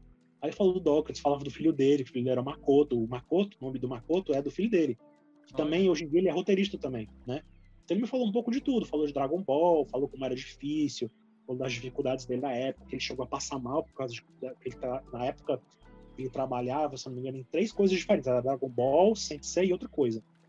Aí ele teve um colapso, ele desmaiou, ele teve um treco, né, na época. Foi quando trocaram o roteirista, colocaram outra pessoa no lugar, e aí depois ele voltou e ficou trabalhando os dois juntos, a partir de, de Asgard, sabe? Uhum. Então, assim, ele, ele falou esse tipo de coisa, essas histórias assim. Contava, eu mostrava as coisas para ele daqui, né? Mostrava o, o, o, o evento, mostrei alguma foto no meu site, mostrei o tanto de gente que tinha, que era fã e tal.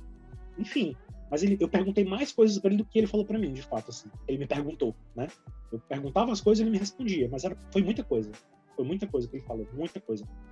Muita coisa ele falou do Araki, da Rimeno, que eles eram amigos, eles não se costumavam se juntar, porque não tinha como, porque o trabalho era muito grande, mas que eles se davam muito bem, né? Em que algumas poucas ocasiões eles se encontravam. Ele disse que só encontrou Kurumada duas vezes, se não me engano, na vida dele. Né? Ele nunca tive, ele nunca chegou, sentou com o Kurumada para discutir nada do anime e tal. Ele sempre ele encontrou Kurumada assim, em ocasiões, em eventos, sabe? Ele nunca sentou para conversar com Kurumada e tal. Ele, ele, falava isso. Aí ele falava da questão. E muita coisa que ele falou, inclusive, tem entrevistas que ele já deu por aí. Tem materiais. Algumas coisas ele falou, eu já sabia. Algumas coisas eu até já sabia.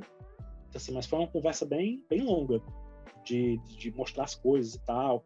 Ele perguntava perguntava uma coisa que ele perguntou sobre o patinco, achei engraçado o patinco. Que eu, que eu falava para ele que eu queria muito ir naquelas casas de patinco, né? Aí ele perguntou, mas por que você quer ir num lugar desse e tal? Aí eu expliquei que, é, que tinha lançado o Patinco de Sensei, que tinha as animações novas de Sensei e tal.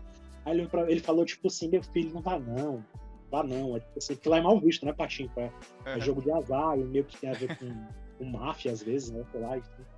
Aí ele não e eu nem conseguia entrar na casa de patinco, porque era tão podre de, de catinga de cigarro assim, e eu tinha asma, na, já tive asma uma época da minha vida, então eu tenho alergia também.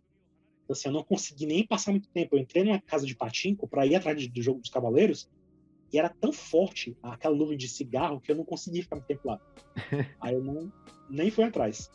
Mas eu lembro que ele chegou me perguntar isso também, porque é que eu queria ver patinco e tal. Aí ele perguntou o que mais eu gostava, eu cheguei a perguntar para ele o que ele achava mais difícil naquela época. Se era adaptar Dragon Ball ou Sensei. Ele ficou assim um tempo. E ele disse: Olha, eu não sei te dizer.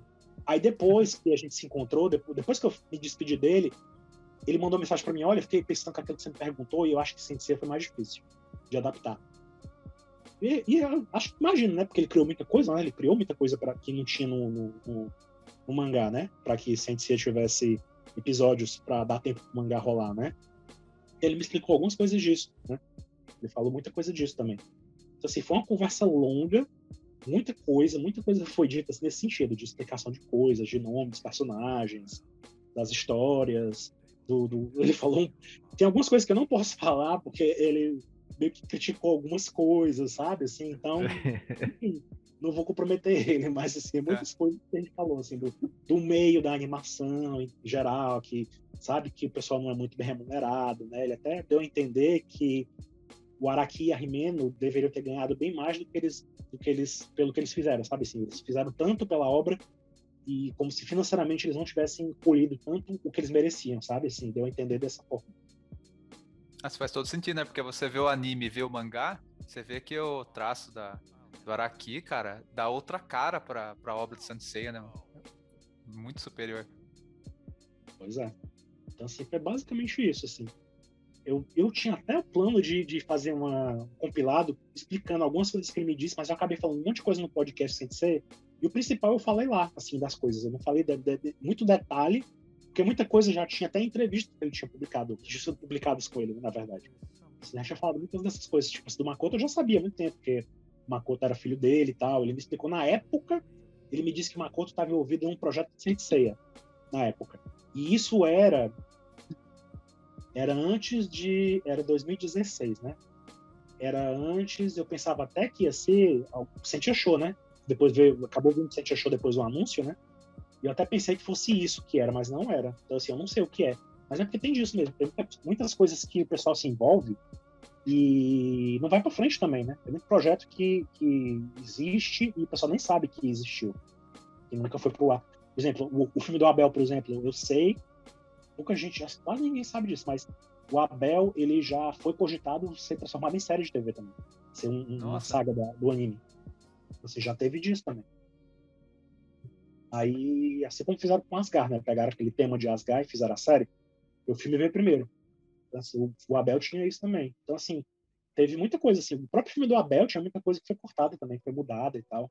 No script original você vê. Aí eu falava com ele, falei que eu perguntei sobre esse filme da Batalha dos Deuses, que eu gostava muito também. Né? Perguntei, inclusive, como é que é tinha da estreia, que ele lembrava. Ele disse que não, não tinha uma boa lembrança daquela estreia do filme, porque foi o dia em que o pai dele faleceu, quando o filme estreou. Nossa. Então ele não, acho que ele, ele não foi pro dia da estreia. Então, assim, teve, teve disso também. Então, foi essas, essas coisas assim, que eu lembro agora. Faz tanto tempo agora que eu tô começando até a esquecer dos detalhes. Eu que muita coisa que ele falou, eu, muita coisa, assim, do, tanto, tanto, que a gente falou, ele já sabia. E eu falava muita coisa do, do, do geral, né? Como o cientista era popular aqui, que também ele meio que já sabia, eu já conversava com ele, né? Então, mas foi, assim, mas foi assim, basicamente isso. Aí ele me convidou para ir, disse, olha, quando você vier de novo aqui, é, vem, vai me conhecer, vai conhecer lá o meu escritório e tal, porque ele tem um escritório em Osaka, né? Então, assim, vai lá, Nossa, vem imagina. Então, assim, eu tenho um cartãozinho dele também, contato dele e tal, fora o Facebook que eu tenho, eu tenho um e-mail pessoal dele, eu tenho um telefone, essas coisas. Então, assim, é esse tipo de coisa. Eles são muito cordiais também, né? Quando você se apresenta e tal, tem toda uma, uma, uma, uma formalismo, né? Eu levei uns cartõezinhos, eu improvisei bem amador mesmo. Eu levei uns cartões que eu fiz no computador, imprimi e tal, e, e levei porque eu sabia que o japonês tinha gente troca cartão de, de, de, visita, né? Sempre uhum. que você encontra um japonês, eles trocam e tal. E aí o meu era tão pobrezinho, tão pobrezinho, eu recebi uns cartões tão bonitos, tão bonitos. Tipo assim, da filha do Kurumada, que eu recebi do Kurumada Pro, era bonita. Até eu tava lendo desse, inclusive. É uma ilustração do, do, do, do Seiya com a estátua de Atena atrás, assim tão bonito o cartão, e eu disse, meu Deus, e eu até já falei para ela, meu cartão é tão, tão simples. Desculpa. é, eu pedi desculpa, porque meu cartão era muito simples, assim. Até papel era melhor o papel deles, né? Nossa.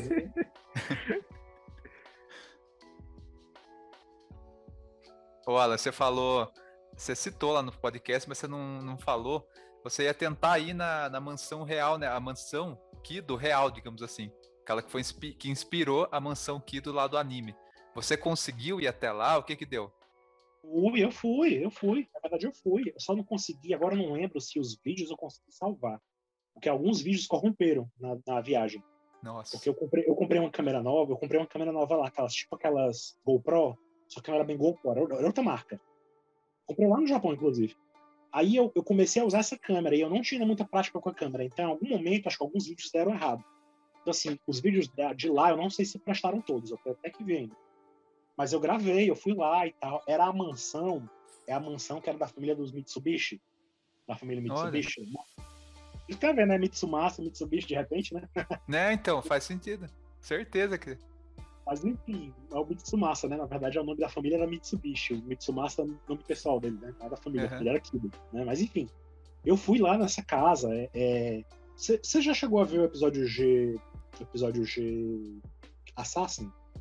Eu só escuto, eu escutei alguns episódios sobre, mas eu nunca cheguei a, ver, a ler o mangá. Pois é, o episódio G Assassin, ele tem um negócio que o Okada, ele pega fotos dos lugares, lugares reais do Japão e, e, usa como fundo nas histórias. Então, Nossa, tem um episódio, tem um capítulo da história em que eles vão na mansão do, do Kido, né? A mansão Kido. E aí eu reconheci as, as imagens que ele usou no fundo, são as imagens da original da mansão de lá mesmo. Olha, essa mansão, legal essa mansão, ela é um, um parque, né? Ela fica, tem um, um, jardim na frente. Não é, não é muito parecido com o anime, não, assim. A fachada dela é parecida demais com o anime, né? É tudo o anime tirou de lá, a, a imagem da fachada. Só que quando você entra nela, ela, ela, é, ela é, um, é meio que um museu, assim. Você vai, paga para entrar e tal. Tem um senhorzinho na frente que manda você tirar os sapatos, tá? Um saquinho para você amarrar ele e levar ele dentro, né? Então você entra lá e é na a fachada, a, a parte de dentro da casa, a sala, alguns quartos, é tudo estilo ocidental, sabe? É tudo como uma casa americana e tal, normal, casa ocidental mesmo. Aí, quando você passa de certo ponto da casa, mais ao, ao fundo, já chegando nos jardins, ela fica mais japonesa. Então já é. fica o estilo, já tem um jardim japonês, já tem um lugarzinho para tomar chá, entendeu? Já é todo, é todo japonês, é uma mistura. É muito doido. Isso não é igual no, no anime, né? No anime, nem nenhuma outra versão tem essa, essa combinação, né? Aqui no Sensei eles fizeram a coisa ocidentalizada totalmente. Lá não, lá é tipo assim, ela é, a frente é, é, é ocidental e quando você vai entrando ela, ela vai ficando japonesa. É engraçado. Então assim, aí tem um jardim grande atrás, tem até um lugar assim que eu ficava brincando, pensando assim, nossa, aqui foi onde o Shido tentou matar a Saori aqui, olha aqui. aí eu entrava, aí eu andava assim no jardim, tinha um, um uma floresta, não era uma floresta, era um jardim mais fechado, umas árvores meio assim, umas árvores que ficavam que ficavam de frente para a entrada do local lá, né? Era como se fosse uma, aquela florestinha onde, onde os cavaleiros encontraram os cavaleiros deles a primeira vez, sabe? Sim. Aí eu até ficava brincando, olha, aqui, aqui foi a árvore onde o, onde o Ikki treinava, que o Shun encontrou o Cisne Negro aqui, sabe? Eu até gravei esses vídeos bem toscos, assim, sabe? Da hora. Mas pior que você for pro Japão vai ser a mesma coisa. Eu vou, eu vou praticamente nos lugares que você foi, eu vou tentar ir. E eu uhum. vou ficar até mais caipira. Acho que eu vou passar a mão na parede, assim. Eu vou falar, nossa, a mansão Kido que eu via lá na minha infância e tal. É. Quando eu fui também, foi engraçado, porque eu fui. Tava tendo uma exposição da Grécia Antiga lá no Museu Nacional de Tóquio. Né? Aí eu fui e acabei tendo esse plus, né? Acabei encontrando muitas coisas daquelas. Sabe quando você for ler livro de história e você sempre vê umas estátuas bonitas e tal? Eu acabei vendo tudo lá. Tipo assim, eles, eles mandaram muita coisa para lá. Então tinha artefatos, tinha imagem de deuses, muita coisa lá. E eles estavam fazendo propaganda de Sensei lá, no final. Na saída do museu, tinha um, um, Sabe aquele negócio de papel assim que tem no cinema, que o pessoal tira foto perto, assim, sabe? Sim, sim. Pronto, Legal. então tinha, tinha um, um, negócio lá dos cavaleiros, né? Aí eu cheguei lá e fiquei meio tímido assim, né? nossa, eu vou só tirar foto, né? Não vou nem tirar foto eu com, com, com o negócio, eu vou tirar foto do negócio, né? Aí eu peguei, tirei foto, aí tinha umas senhorinhas que estavam passando, umas, umas mulheres um pouco mais velhas do que eu, mas estavam lá. Aí elas estavam lá passando e elas tirando foto animadíssimas lá com, com, com o negócio de Sensei. Aí elas olharam para mim, eu tentando tirar foto do negócio, elas perguntaram assim: quer que eu tire pra você? Aí eu digo, não, não, não. Aí eu, arigato, obrigado, não precisa não. Aí eu, aí ela, não, a gente tira. Aí eu disse, não, não quero. Eu quase que eu disse, não quero. Eu não preciso. Sai daqui. Mas, eu, mas elas tiram tanto que eu digo, tá, vamos lá. Aí eu tirei uma foto do lado do negócio lá, passando muito envergonhado, né? Eu não queria tirar foto do lado do negócio, mas enfim, tirei. Paguei esse mico lá na hora. Então, assim, elas tiraram uma foto pra mim com uma maquininhazinha lá, dessa máquina nova que eu comprei. Então, fui na Torre de Tóquio também, e aí, enfim, foi, foi, teve essas coisas lá. Teve disso. Mas a mansão que ele foi isso que eu falei. Ela existe mesmo, eu consegui ir. E fiquei lá tirando onda, fui lá no Gal, teve, fui lá na, na, na, Onde eu ia, eu ficava falando, olha aqui onde a Saori tomava o chá dela aqui, o Katsuki trazia as coisas pra ela aqui, ó. eu fiquei fazendo onda lá, só que eu não sei se esses vídeos se salvaram, preciso até conferir. Eu guardei em algum lugar a, a, o backup da câmera e eu era muito vídeo, eu fiz tanto vídeo que eu não cheguei a ver tudo. Então eu não sei que, que corrompeu e o que, que não corrompeu. Algumas coisas que corromperam. Eu não consegui ver direito, assim, eu não consegui abrir para ver o vídeo, sabe? Isso daí de ter vergonha e tal, em relação a passar vergonha em público. Eu passei um pouco na CCXP de São Paulo, quando teve as armaduras de ouro, que elas vieram. Eu lembro que quando eu tava. Você foi também ou não? Não, no ano em que eu fui, em 2016, foi o ano que eu fui pro Japão, eu vi lá no Japão. Nossa senhora. Aí, quando eu voltei. Aí, né, quando eu voltei, eu fiquei sabendo que a CCXP ia trazer as armaduras também. Então, assim, só que aí eu já tinha gastado tudo de férias, dinheiro, tudo eu já tinha gastado na viagem do Japão. Eu não fui para São Paulo naquele, naquele ano, né? Então eu soube que teve, né? Eu vi os vídeos e tal, ficou bem. Inclusive, eles fizeram uma estrutura na CXP para botar as armaduras de ouro bem mais chamativa, sabe? Assim, bem mais bonita. Lá no Japão era legal, mas não era assim aquela coisa toda. Era eles botar as armaduras e um fundo atrás impresso, sabe assim? Um fundo da, da do santuário, assim, impresso. Uhum. Ah, lá não, lá eu vi que foi uma, tipo umas televisões, né, uns telões, assim, um negócio mais. Tinha trilha sonora no ambiente, você entrava, tinha uma trilha no ambiente também. Eu lembro quando eu vi, eu cheguei, eu vi de longe a armadura de câncer, cara. Eu tava andando, eu parei assim, ó, no meio desse. Parei e fiquei olhando de longe, assim. Aí o coração disparou assim, eu fui acalmando, eu falei, não, vamos lá na fila. Fui na fila. A hora que eu entrei, cara, você tinha que passar, né? Aí você conseguia ficar um tempo vendo, acho que uns 5 minutos vendo, tirando foto e tal. Aí eu tinha que sair e entrar na fila de novo. Eu comecei a entrar no meio da galera e não saí do lugar, já entrei no começo de novo e comecei de novo, assim, ó. Aí eu comecei a tirar foto tudo de novo, as mesmas fotos. Tipo, Fiquei, em, sabe, fiquei em choque. Eu falei, cara, aquelas armaduras que eu via no anime, assim, eu tô vendo na minha frente aqui. O tamanho real, pensar... tudo bem bonito, da hora. Aquele dia foi é, bom demais. Aí eu falei, meu, imagina alguém de fora vendo. Fala, pô, o cara já tirou foto, agora tá tirando tudo foto, a mesma foto de novo. e eu olhava assim, sabe, aquela cara parecia uma criança olhando, assim, eu ficava parado olhando, assim, os detalhes.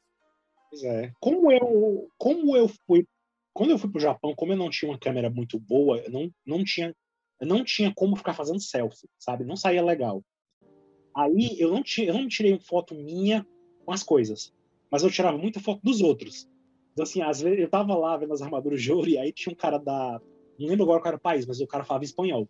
O cara tava lá do meu lado, eu encontrava outros fãs na, na, no evento, né? Quando eu ia. Eu fui vários dias do evento. Aí eu lembro que teve um deles que chegou e disse: Ah, tira uma foto minha pra, pra mim. Aí eu tirava, peguei a câmera dele, o celular dele, e ele ia lá pousar perto de uma das armaduras e tirar foto dele, sabe assim. Eu não tirei uma foto posando com as armaduras, mas eu tirei uma foto dos outros. Eu tirei tanta que teve uma vez que eu tava tirando assim, aí ficava mudando o ângulo e tal, aí uma, uma moça falou, viu, o que que eu tire pra você? Aí eu, por favor. Aí eu ficava assim, tirava foto com uma armadura com a outra, acho que eu tirei com as 12, assim, cara. Eu tenho uma pastinha no celular, é um monte de foto repetida, eu fiquei em êxtase, assim, eu falei, cara, que oportunidade. É legal. Eu cheguei também, tirei fotos de lá, todas elas também, de vários, tentei tirar de vários ângulos também.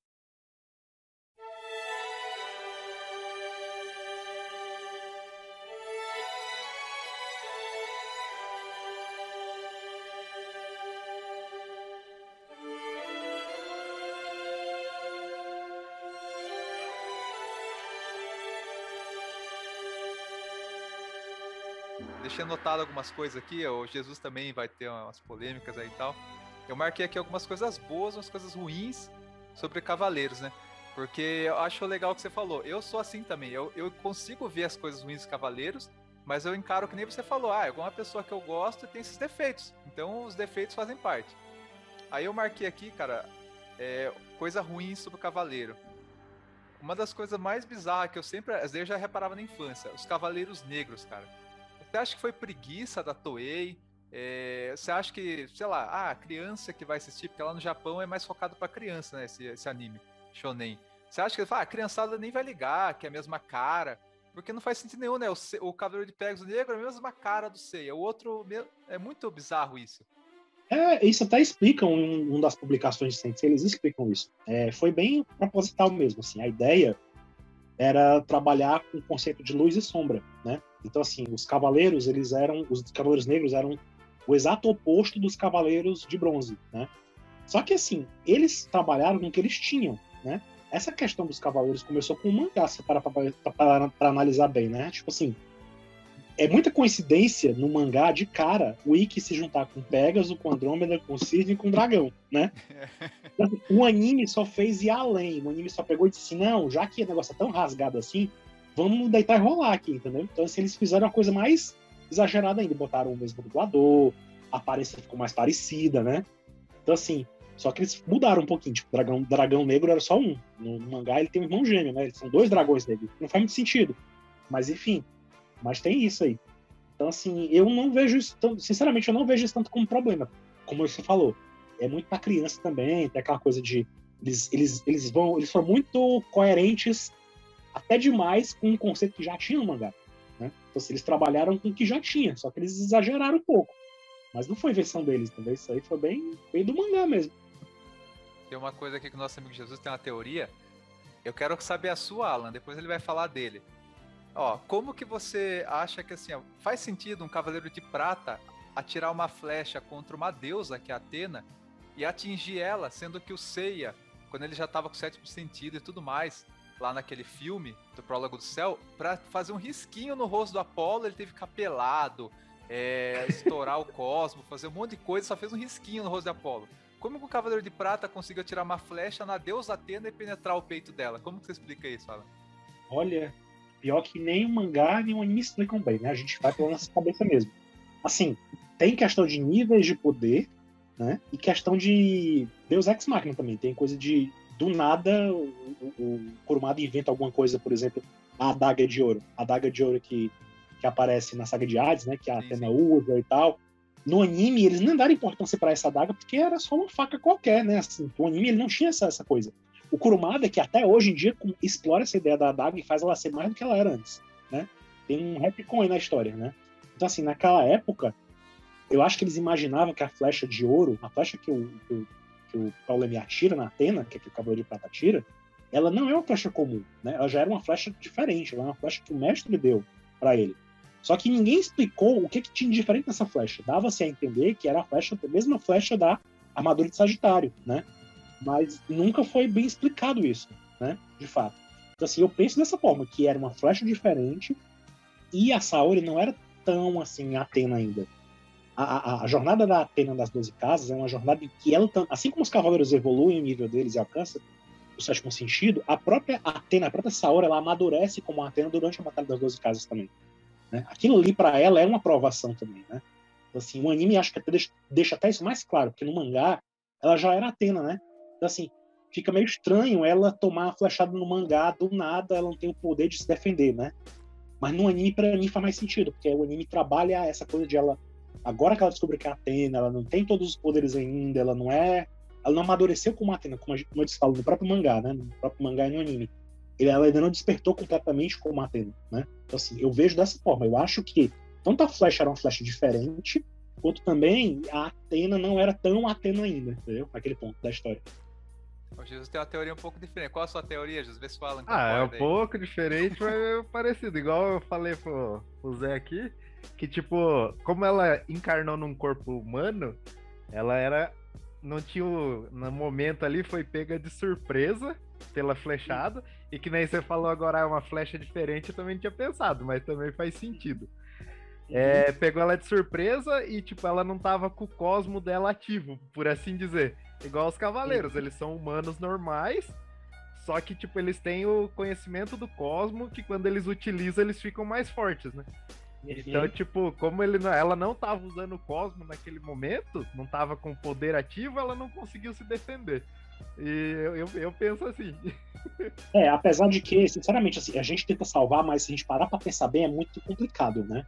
Sim. Porque o Cavaleiro de Prata, ele chega a se revelar para eles, né? Ele se revela e diz, ó, oh, vou, não vou deixar vocês passarem, não. E começa a atacar eles. Naquela hora já era pra ela estar alerta. Né? Sim, já era pra estar preparado. Já era pra estar preparado que alguma coisa podia pegar nela, entendeu? Uhum. Mas eu entendo assim, né?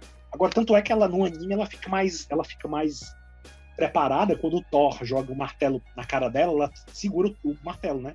Ela já tá mais então, esperta, assim, né? Já tá escaldada. Ela, ela, já, tá, ela já tá mais, mais afiada, ela já tá mais experiente ali, entendeu? Outra coisa também. Alan, como é que o Ikki chegou na casa de virgem, cara? Não tem que passar todas as casas, vencer os inimigos ali para chegar? Como que ele foi direto? O que, que aconteceu? Pegou o caminho junto com a Marinha ali na montanha? O que aconteceu? Corumadices, ele foi voando. é uma ave, a ave fênix, foi voando, velho.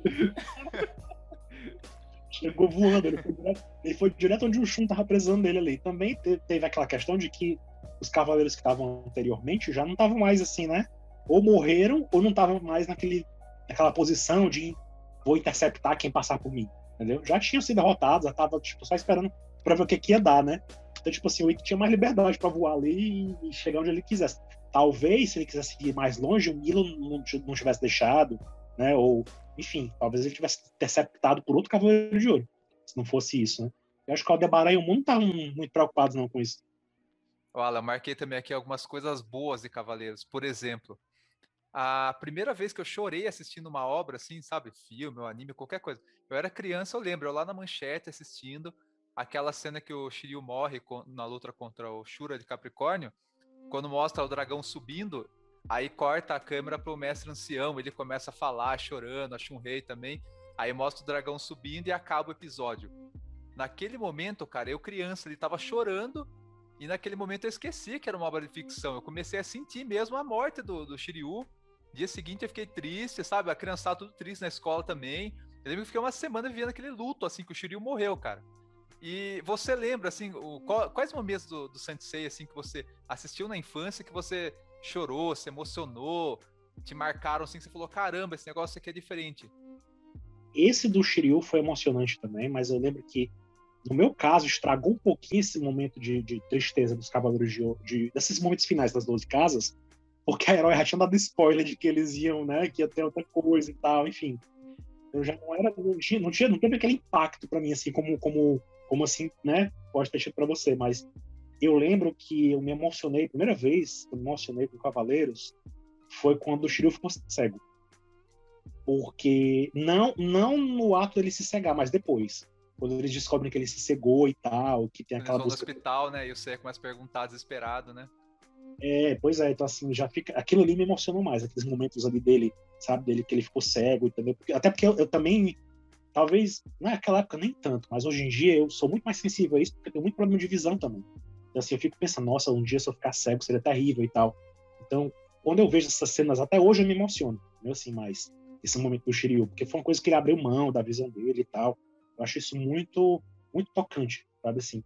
As batalhas eu até me emocionei algumas vezes, mas essa, particularmente esse momento do Shiryu, assim, do comecinho, o que me tocou mais, eu acho. Que eu lembro, que eu lembro de, de ter chorado quando criança, acho que foi disso o Shiryu ficar cego, eu lembro que foi o momento que ele se tornou meu cavaleiro favorito. Porque eu lembro que eu assisti, eu fiquei, não fiquei triste, eu fiquei em choque, assim, ó. Porque eu vi que no finalzinho do episódio ele fica cego, mostra o episódio lá, tipo, hospital, Ceia falando, ah, ele tá cego e tal. Ele... E você lembra que ele fez isso pelos amigos, né? Então eu lembro que foi marcante, assim. Ali eu falei, meu, esse cavaleiro aqui é meu favorito. E desde então nunca mais mudou, sabe? Ele é até hoje é meu favorito. Mas é uma cena impactante mesmo. É, outro momento que me emocionou muito também, que eu lembro, que até hoje me emociona também, é quando a Saori leva a flechada, justamente. Quando ela leva a flechada, no episódio seguinte, que mostra ela tendo toda uma reflexão na vida dela, ela vê o avô dela, e ela percebe que aquilo ali ela tem que encarar como um julgamento também. Que é a aprovação dela e que é ela pagando os pecados dela que ela teve também, né? Assim, é, para mim é muito emocionante aquele momento também, que ela, tipo, ela aceita né? E aí os cavaleiros também ficam emocionados assim, porque ela, tipo, eu vou ser forte, eu, eu tenho que passar por isso, não se preocupe em vão, o desafio de você está lá e o meu está aqui. Entendeu? Então, assim, eu, eu também me emociono muito com esse momento, quando eu vejo ela, que ela percebe que é o momento dela, que assim, é um negócio que ela tem que passar por aquilo, né? Um negócio que ela não tem como fugir. Tinha que ser assim. E aproveitando aqui que o, que o Zé falou que o cavaleiro dele é favorito é o Shiryu, qual que é o, qual que é o seu, Alan? Você não tem um? Dos de bronze, eu gosto do Shun e do Ikki, né? Eu acho muito legal, assim, essa dobradinha deles e tal. O Ikki, é, é, é, é, o Ikki por si só já é bem legal, assim, sabe? O Shun eu achava legal porque ele era diferente, ele também tinha essa questão de pacifismo, sabe? Eu achava da hora as correntes também, as correntes de Andrômeda, que ela pôde fazer. Tá? Porque, se para pensar bem, todos os Cavaleiros de Bronze, eles até hoje não variam muito os golpes deles, não, né? Assim, o Shiryu, o Seiya, o Yoga, o Ikki, todos eles, eles têm basicamente os mesmos golpes, as, saga, as sagas inteiras, né? Eles não mudam. O Shiryu, é lá pela saga de Hades, ganha os 100 dragões e tal. E ele nem usa muito, né? Já o Shun, não. O Shun, a corrente dele faz muita coisa. Tem aqueles movimentos todos, aquelas coisas de teia de aranha, não sei o quê. Eu achava muito legal, porque ele, ele parecia que te, podia te surpreender ainda, sabe? Parecia que ele podia ter alguma coisa a mais ainda. E realmente, depois ele virou Hades e tal. Então tem todo um personagem, é um personagem que eu acho muito, muito rico de vários aspectos, sabe? Aí você gosta do. Aí você gosta dos dois desde quando você era pequeno ou tipo, depois que você cresceu, que você mudou, você desde pequeno? Desde, desde pequeno, desde pequeno. Eu acho que assim, o Wiki eu gostei de primeiro porque ele aparecia daquele. Na guerra, na, apesar dele ser vilão na época, né? No começo, ele aparecia e tal, e tinha aquele corpo do fogo, ele era super forte e tal. Tipo, achava muito legal. O Andrômeda eu fui gostando depois. Fui gostando depois. Até porque essa relação dele de, com o Wiki de irmão e tal. E, e dos de ouro, eu gosto do Doco, de Libra por causa do meu signo. Só por causa disso, porque eu sou de Libra, mas só por isso. Mas assim, no começo era só por isso. Depois eu fui vendo que ele era um cavaleiro muito legal também, que ele era bacana e tal. Mas eu lembro, como se fosse ontem, quando, quando passou na, na, na manchete o episódio em que o mestre fala com o Milo, né? E aí ele fala que, que a gente começa a conhecer os Cavaleiros de Ouro, né? Naquela, naquela parte da história. E aí o mestre mostra as caixas da armadura e diz: Olha, esses cavaleiros aqui juraram lealdade de mim. Aí eu pensei, nossa, só vilão ali, só bandido. Aí ele fala assim, não, mas Libra e Ares são os únicos que nunca me deram atenção, nunca atenderam ao chamado do mestre. Aí eu, Milo, aí eu fiquei, é, o Libra é o cabalzinho nessa história. Okay. O Libra e o Ares, eu lembro, que eu, eu, lembro como se fosse ontem, de chegar no colégio, e eu e meu amigo, que era de Ares, a gente ficava vibrando, nossa, os cavaleiros são do bem! Esse negócio do signo é legal, porque eu lembro quando eu era criança, eu tava com aquela expectativa para chegar à casa de gêmeos logo, que é meu signo, né? Pra saber como que era o cavaleiro, né, tal. Eu fiquei tão decepcionado quando chega lá aquela armadura vazia, se mexendo, assim. Nossa, eu fiquei muito puto. Eu falei, meu, cadê o cavaleiro de gêmeos? E eu era criança, não tinha sacado que o grande mestre era o de gêmeos. Aí depois eu fiquei sabendo, ao longo do anime você descobre, né, que o de gêmeos é o, é o Saga e tal, e é um cavaleiro foda. Mas aquela decepção que eu tive na infância de chegar na minha casa de gêmeos e não ter o cavaleiro lá, é, me fez não ter tanto gosto assim pelo Saga. Eu gosto mais do de vários outros cavaleiros de ouro, assim, por exemplo, eu gosto do Máscara da Morte, pra você ter uma ideia. E não gosto tanto do Saga, cara. Eu gosto mais do Shaka do Máscara da Morte. Porque são opostos, assim. O, o Shaka é o, aquele poder, aquela coisa da bondade e tal, né? E o Máscara da Morte eu gosto dele porque é aquela coisa meio inesperada, sabe? Um cavaleiro meio. que não faz sentido ele ser um cavaleiro de ouro. Aquelas, é um episódio meio de terror. Eles vão lá pro inferno, tem aquelas, aqueles rostos no chão, assim, e lamentando. Eu lembro que foi um episódio que mudou o clima da série, assim, ficou um negócio meio de terror. Marcou eu bastante. Verdade. O triste, o triste, pelo menos de vocês, é os cavaleiros interessantes. Eu que cheguei lá na época, quando era moleque, né, preconceituoso, chegou na casa de, de peixes lá. O cara era todo afeminado, pá, aí ficavam zoando eu na escola. Aí é complicado, me decepcionei também quando chegou no meu signo. Esse negócio da infância também é engraçado, porque eu lembro quando foi a luta, a luta contra o Misty, eu, eu sou hétero tal, mas eu comecei a achar o Misty bonito. Aí eu vi que ele era um homem. Aí eu fiquei com aquele negócio, pô, eu achei bonito, mas é um homem. Mas eu não posso achar bonito. Eu fiquei, sabe, eu fiquei bugado na minha mente, assim, ó. E o Misty, cara, até hoje eu falo, nossa, cara, que cara bonito, mano. É, ele foi feito pra ser, né? Então, tá certo. tá certo, ele tá certo. Foi feito, eles, eles, inclusive, colocam né, na série que ele é bonito, que ele, é, ele se acha mais bonito que, que os deuses e tal, só não é mais bonito que a Atena e tal. Apesar de que se a Afrodite soubesse disso, né, ia matar ele também, mas enfim. É. Então, então, assim, ele foi feito para isso. Tem os personagens que, que eles colocam e dizem, olha, esse personagem é bonito. Então você meio que internaliza aquilo, mesmo que você não, não veja assim tanta beleza, porque afinal de contas é um desenho, né? Não é assim, né? Ele é feito com um traço bonito e tal, que se compara com outras coisas, mas você vai embarca na, na onda, né? Você embarca na, na, na, na, licença poética, que dizem, ah, esse cara aqui é o mais bonito de todos, você tem que acreditar. Mas é bonito.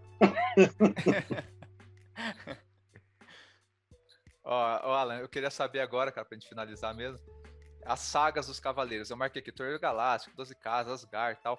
Pra você, é, qual a, a, saga assim que, que, mais te marcou, que você acha melhor? É, qual é a segunda melhor e qual é a pior? Que você fala, cara, isso aqui podia sair que não faz questão. Já emenda aí, aproveitando que essa pergunta, já emenda aí do, dos filler também, se você não gosta de alguns, você acha todos filler legal, essas coisas. Eu gosto, eu gosto muito da, da, da saga de Asgard, porque ela dá uma outra visão dos, do, dos adversários, né? A Sensei é meio raso nesse sentido, assim, você não tem muito trabalho com os, os vilões, assim, com os antagonistas, né? A gente não sabe muito pouco deles.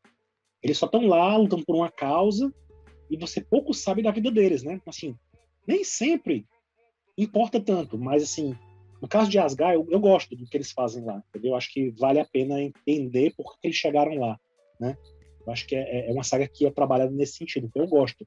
Então, assim, pelo lado, essa, essa ótica de, de ser filler ou não, pronto, tá aí, Asgard é um filler que eu gosto, né? A gente gosta também.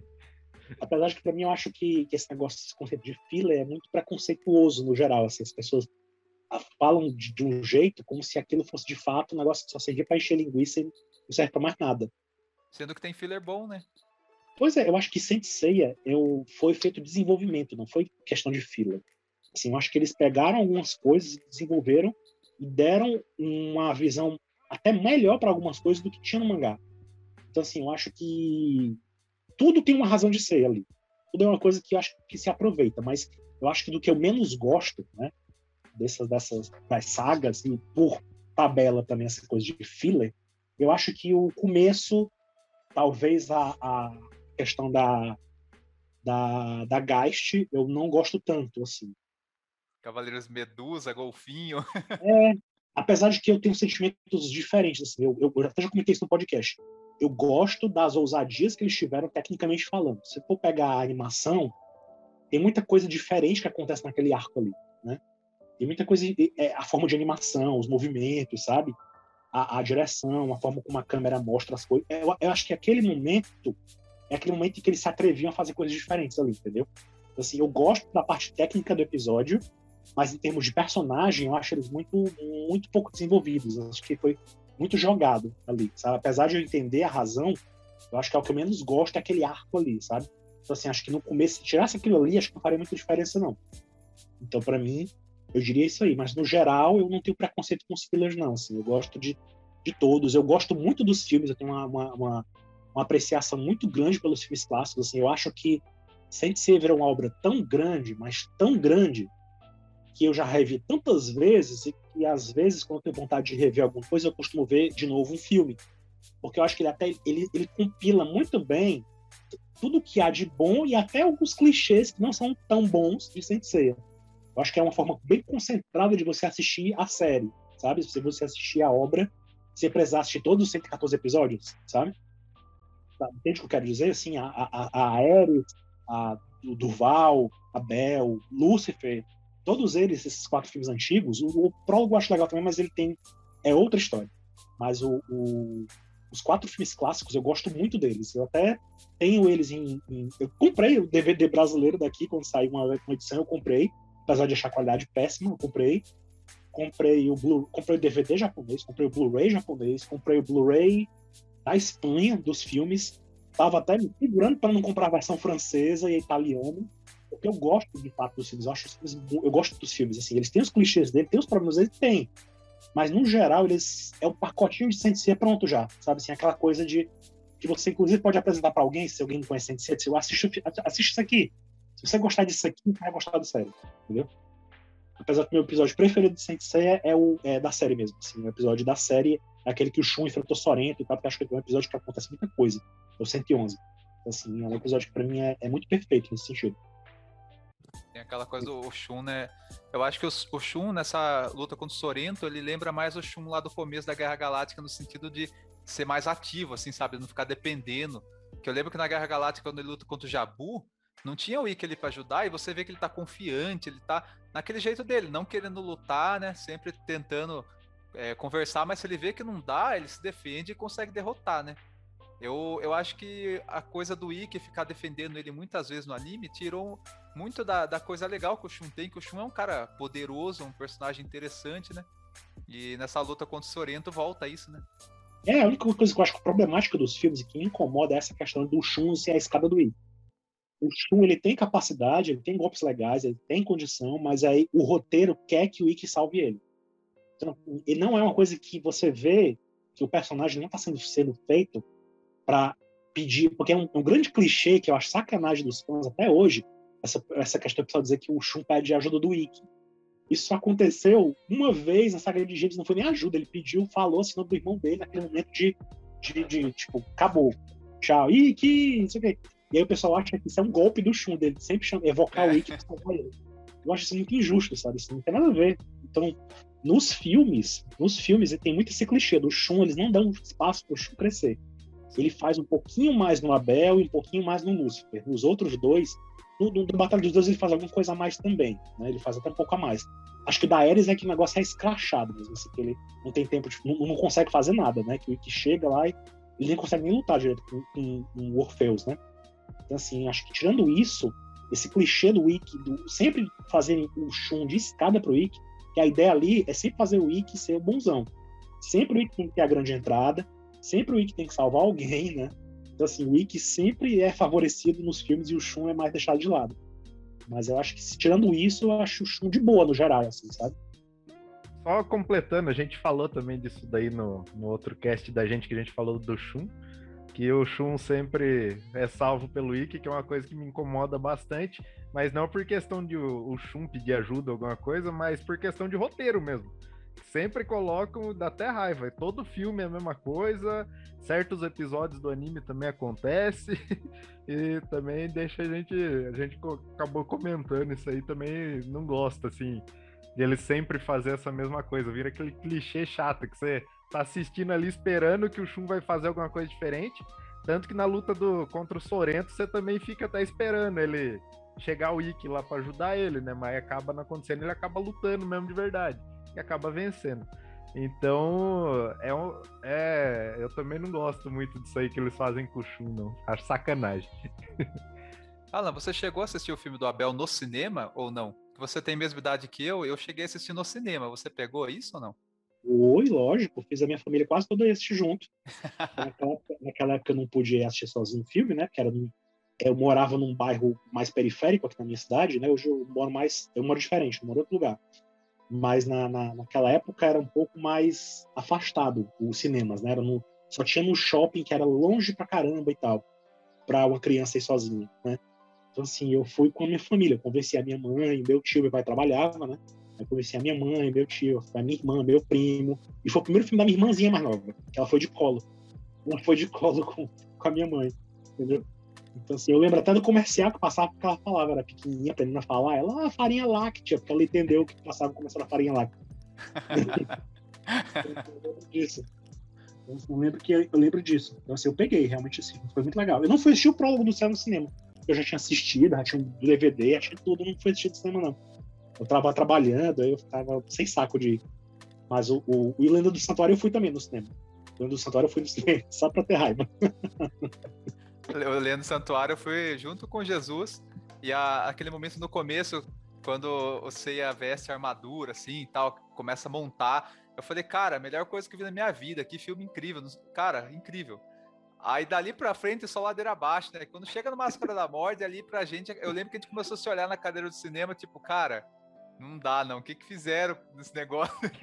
É. Eu até contei essa história no podcast, quando eu fui assistir esse filme, eu lembro que na minha frente tinha um casal. Aí, quando acabou o filme, o cara levantou-se e estava visivelmente indignado. Aí ele virou para mim e viu que eu era um fã das antigas também, e disse: "Que foi que fizeram com Cavaleiros?" Aí a mulher dele começou a rir do lado dele.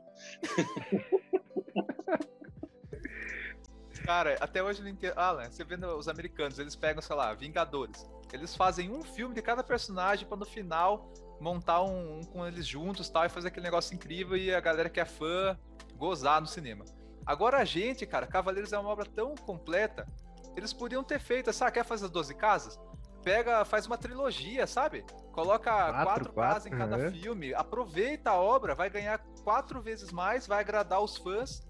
Mas não, os caras pegaram a melhor saga de Cavaleiros, resumiram ali em uma hora e meia, cortando todas as lutas, inventaram os negócios nada a ver Eu, isso aí que eu não entendo. Por que será que japonês é igual americano nessa parte de, pô, vamos ganhar dinheiro, fazer um negócio que as pessoas querem?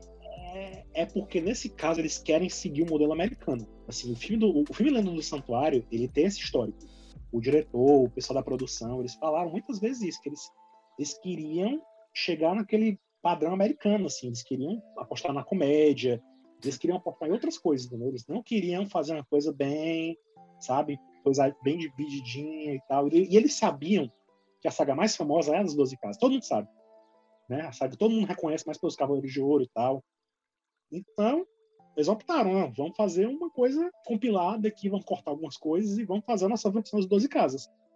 No final das contas, eles fizeram e, e eu acho que talvez tenha até feito, até feito a melhor decisão, porque o jeito que eles estavam fazendo a lista, tivessem feito só até os Cavaleiros Negros, os Cavaleiros de Prata, tinha sido como a Netflix está tendo isso, foco, né? Que foi feito um negócio que as pessoas não gostaram e ficaram por isso mesmo, né? É. Ficou por isso mesmo. Até agora a gente não sabe se vai ter continuação mesmo ou não e tal. O filme foi bem nesse sentido, né? E Sensei passou por esse, por esse trauma também com o Prólogo do Céu, né? Que foi planejado para ser uma trilogia, pelo menos, e ficou por isso mesmo, né? Mas Prólogo do Céu, eu queria tanto, eu gostei tanto daquele filme, cara. Eu queria. Até hoje, você falou Prólogo do Céu, já dá uma dor no coração de que não continuaram naquela pegada, porque eu gostei tanto, cara. Eu achei sei lá, uma obra mais, digamos, adulta, assim, de cavaleiro, sabe? Um negócio mais poético.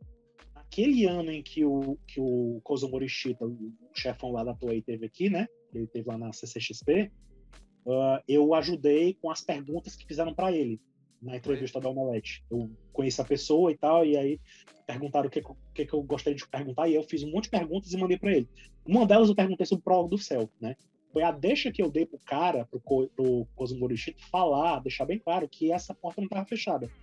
Que nada impede que no futuro um dia tenha a continuação do filme, né? Assim, foi bem... Tomara. Ainda, ainda acende uma, uma, uma chama aqui de mim que ainda pode ter um dia a continuação desse filme, né? Assim, esperamos assim, também, então, esperamos. Então, o pessoal pensa muito em Lost Canvas e ver a terceira temporada e tal, beleza, até disse no podcast recentemente. Todo mundo merece ter o que deseja, todo mundo merece, se você gosta de Sentia Show, beleza, faz a continuação de Sentia Show, não tem problema. Isso não vai acabar com a minha infância, não vai, sabe? Cada um merece, merece aquilo que, que, que quer ter, né? Então, assim, eu só queria ter o Prólogo do Céu. Pode fazer Lost Canvas na terceira temporada, pode fazer o que quiserem aí. Pode fazer Next Dimension, pode fazer o que quiserem, mas eu ainda queria ter o meu Prólogo do Céu, continuação do Prólogo do Céu. É o que eu queria. Eu queria os dois, Prólogo do Céu e Lost Canvas, que eu adoro Lost Canvas. Meu Deus também, do céu. Também, com certeza, não acho que não.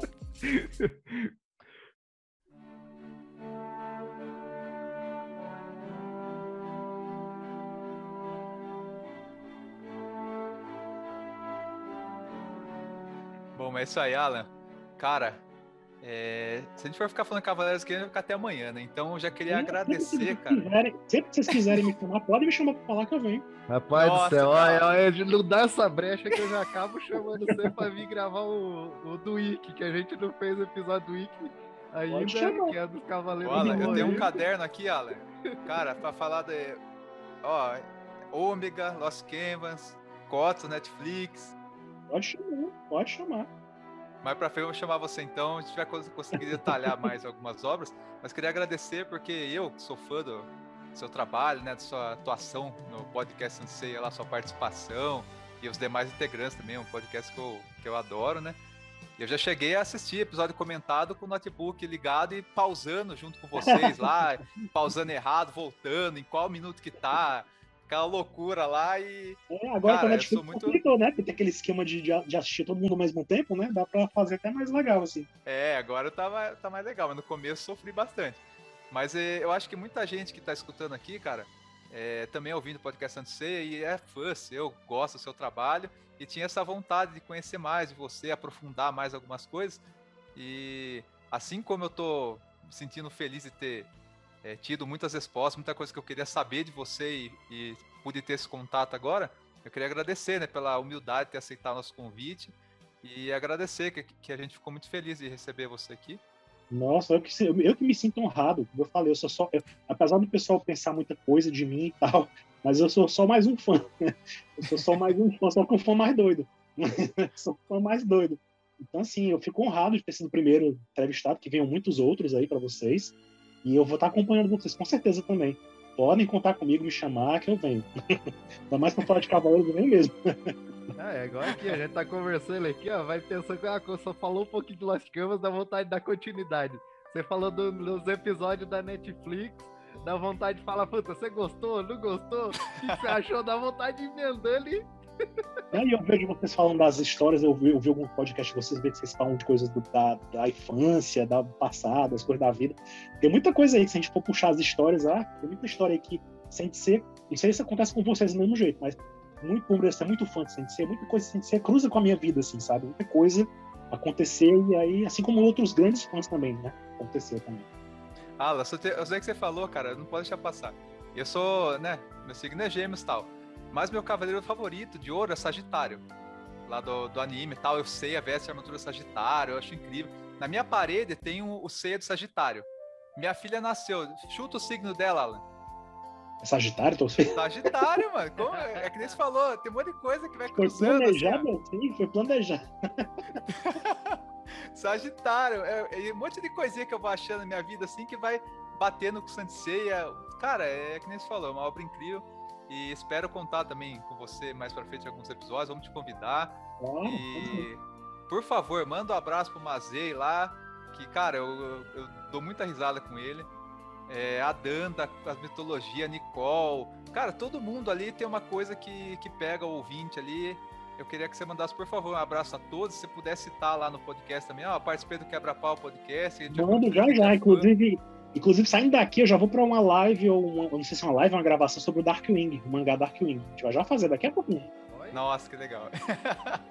Por favor, cita a gente lá que a gente vai ficar muito feliz, cara. Então, assim, eles são bacana. Qualquer coisa pode convidar. Se você achar, se você achar mais outro, o Bruno, a Nicole, enfim, qualquer um deles lá para conversar, eu estendo o convite lá, eles vêm também, tranquilo.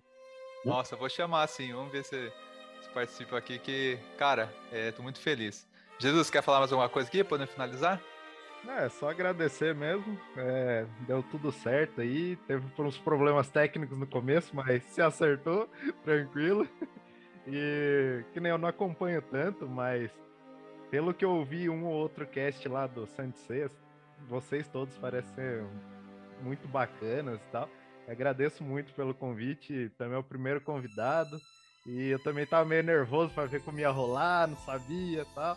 É, tô muito feliz mesmo, ficou olhando aqui assim, ouvindo e conversando, ficou bem legal o, o episódio. Alan, você quer deixar algum deixar seu, as suas redes sociais, a Tyson, quiser, por favor, pode divulgar o que você quiser.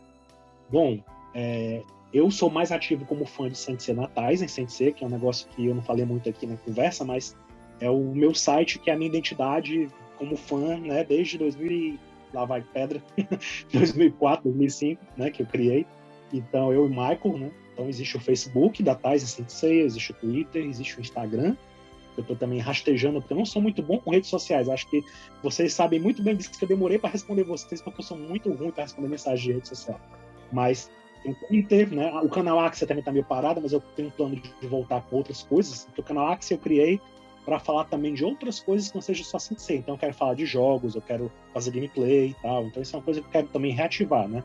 Mas eu estou fazendo doutorado, então também é outra história. Então demora um pouquinho para voltar. Mas é isso. E o podcast sempre que eu tô lá bem com a galera e sempre é, é bacana ouvir. É divertido, a gente se diverte, a gente ri pelo menos bastante. eu agradeço mais uma vez pelo convite. É isso aí. Pessoal, finalizando aqui, nossa primeira entrevista, Alan Nicole, é, do podcast Santo Ceia, Tyson, Axia, tudo mais. É, obrigado, pessoal. Até a próxima semana. Valeu. Valeu.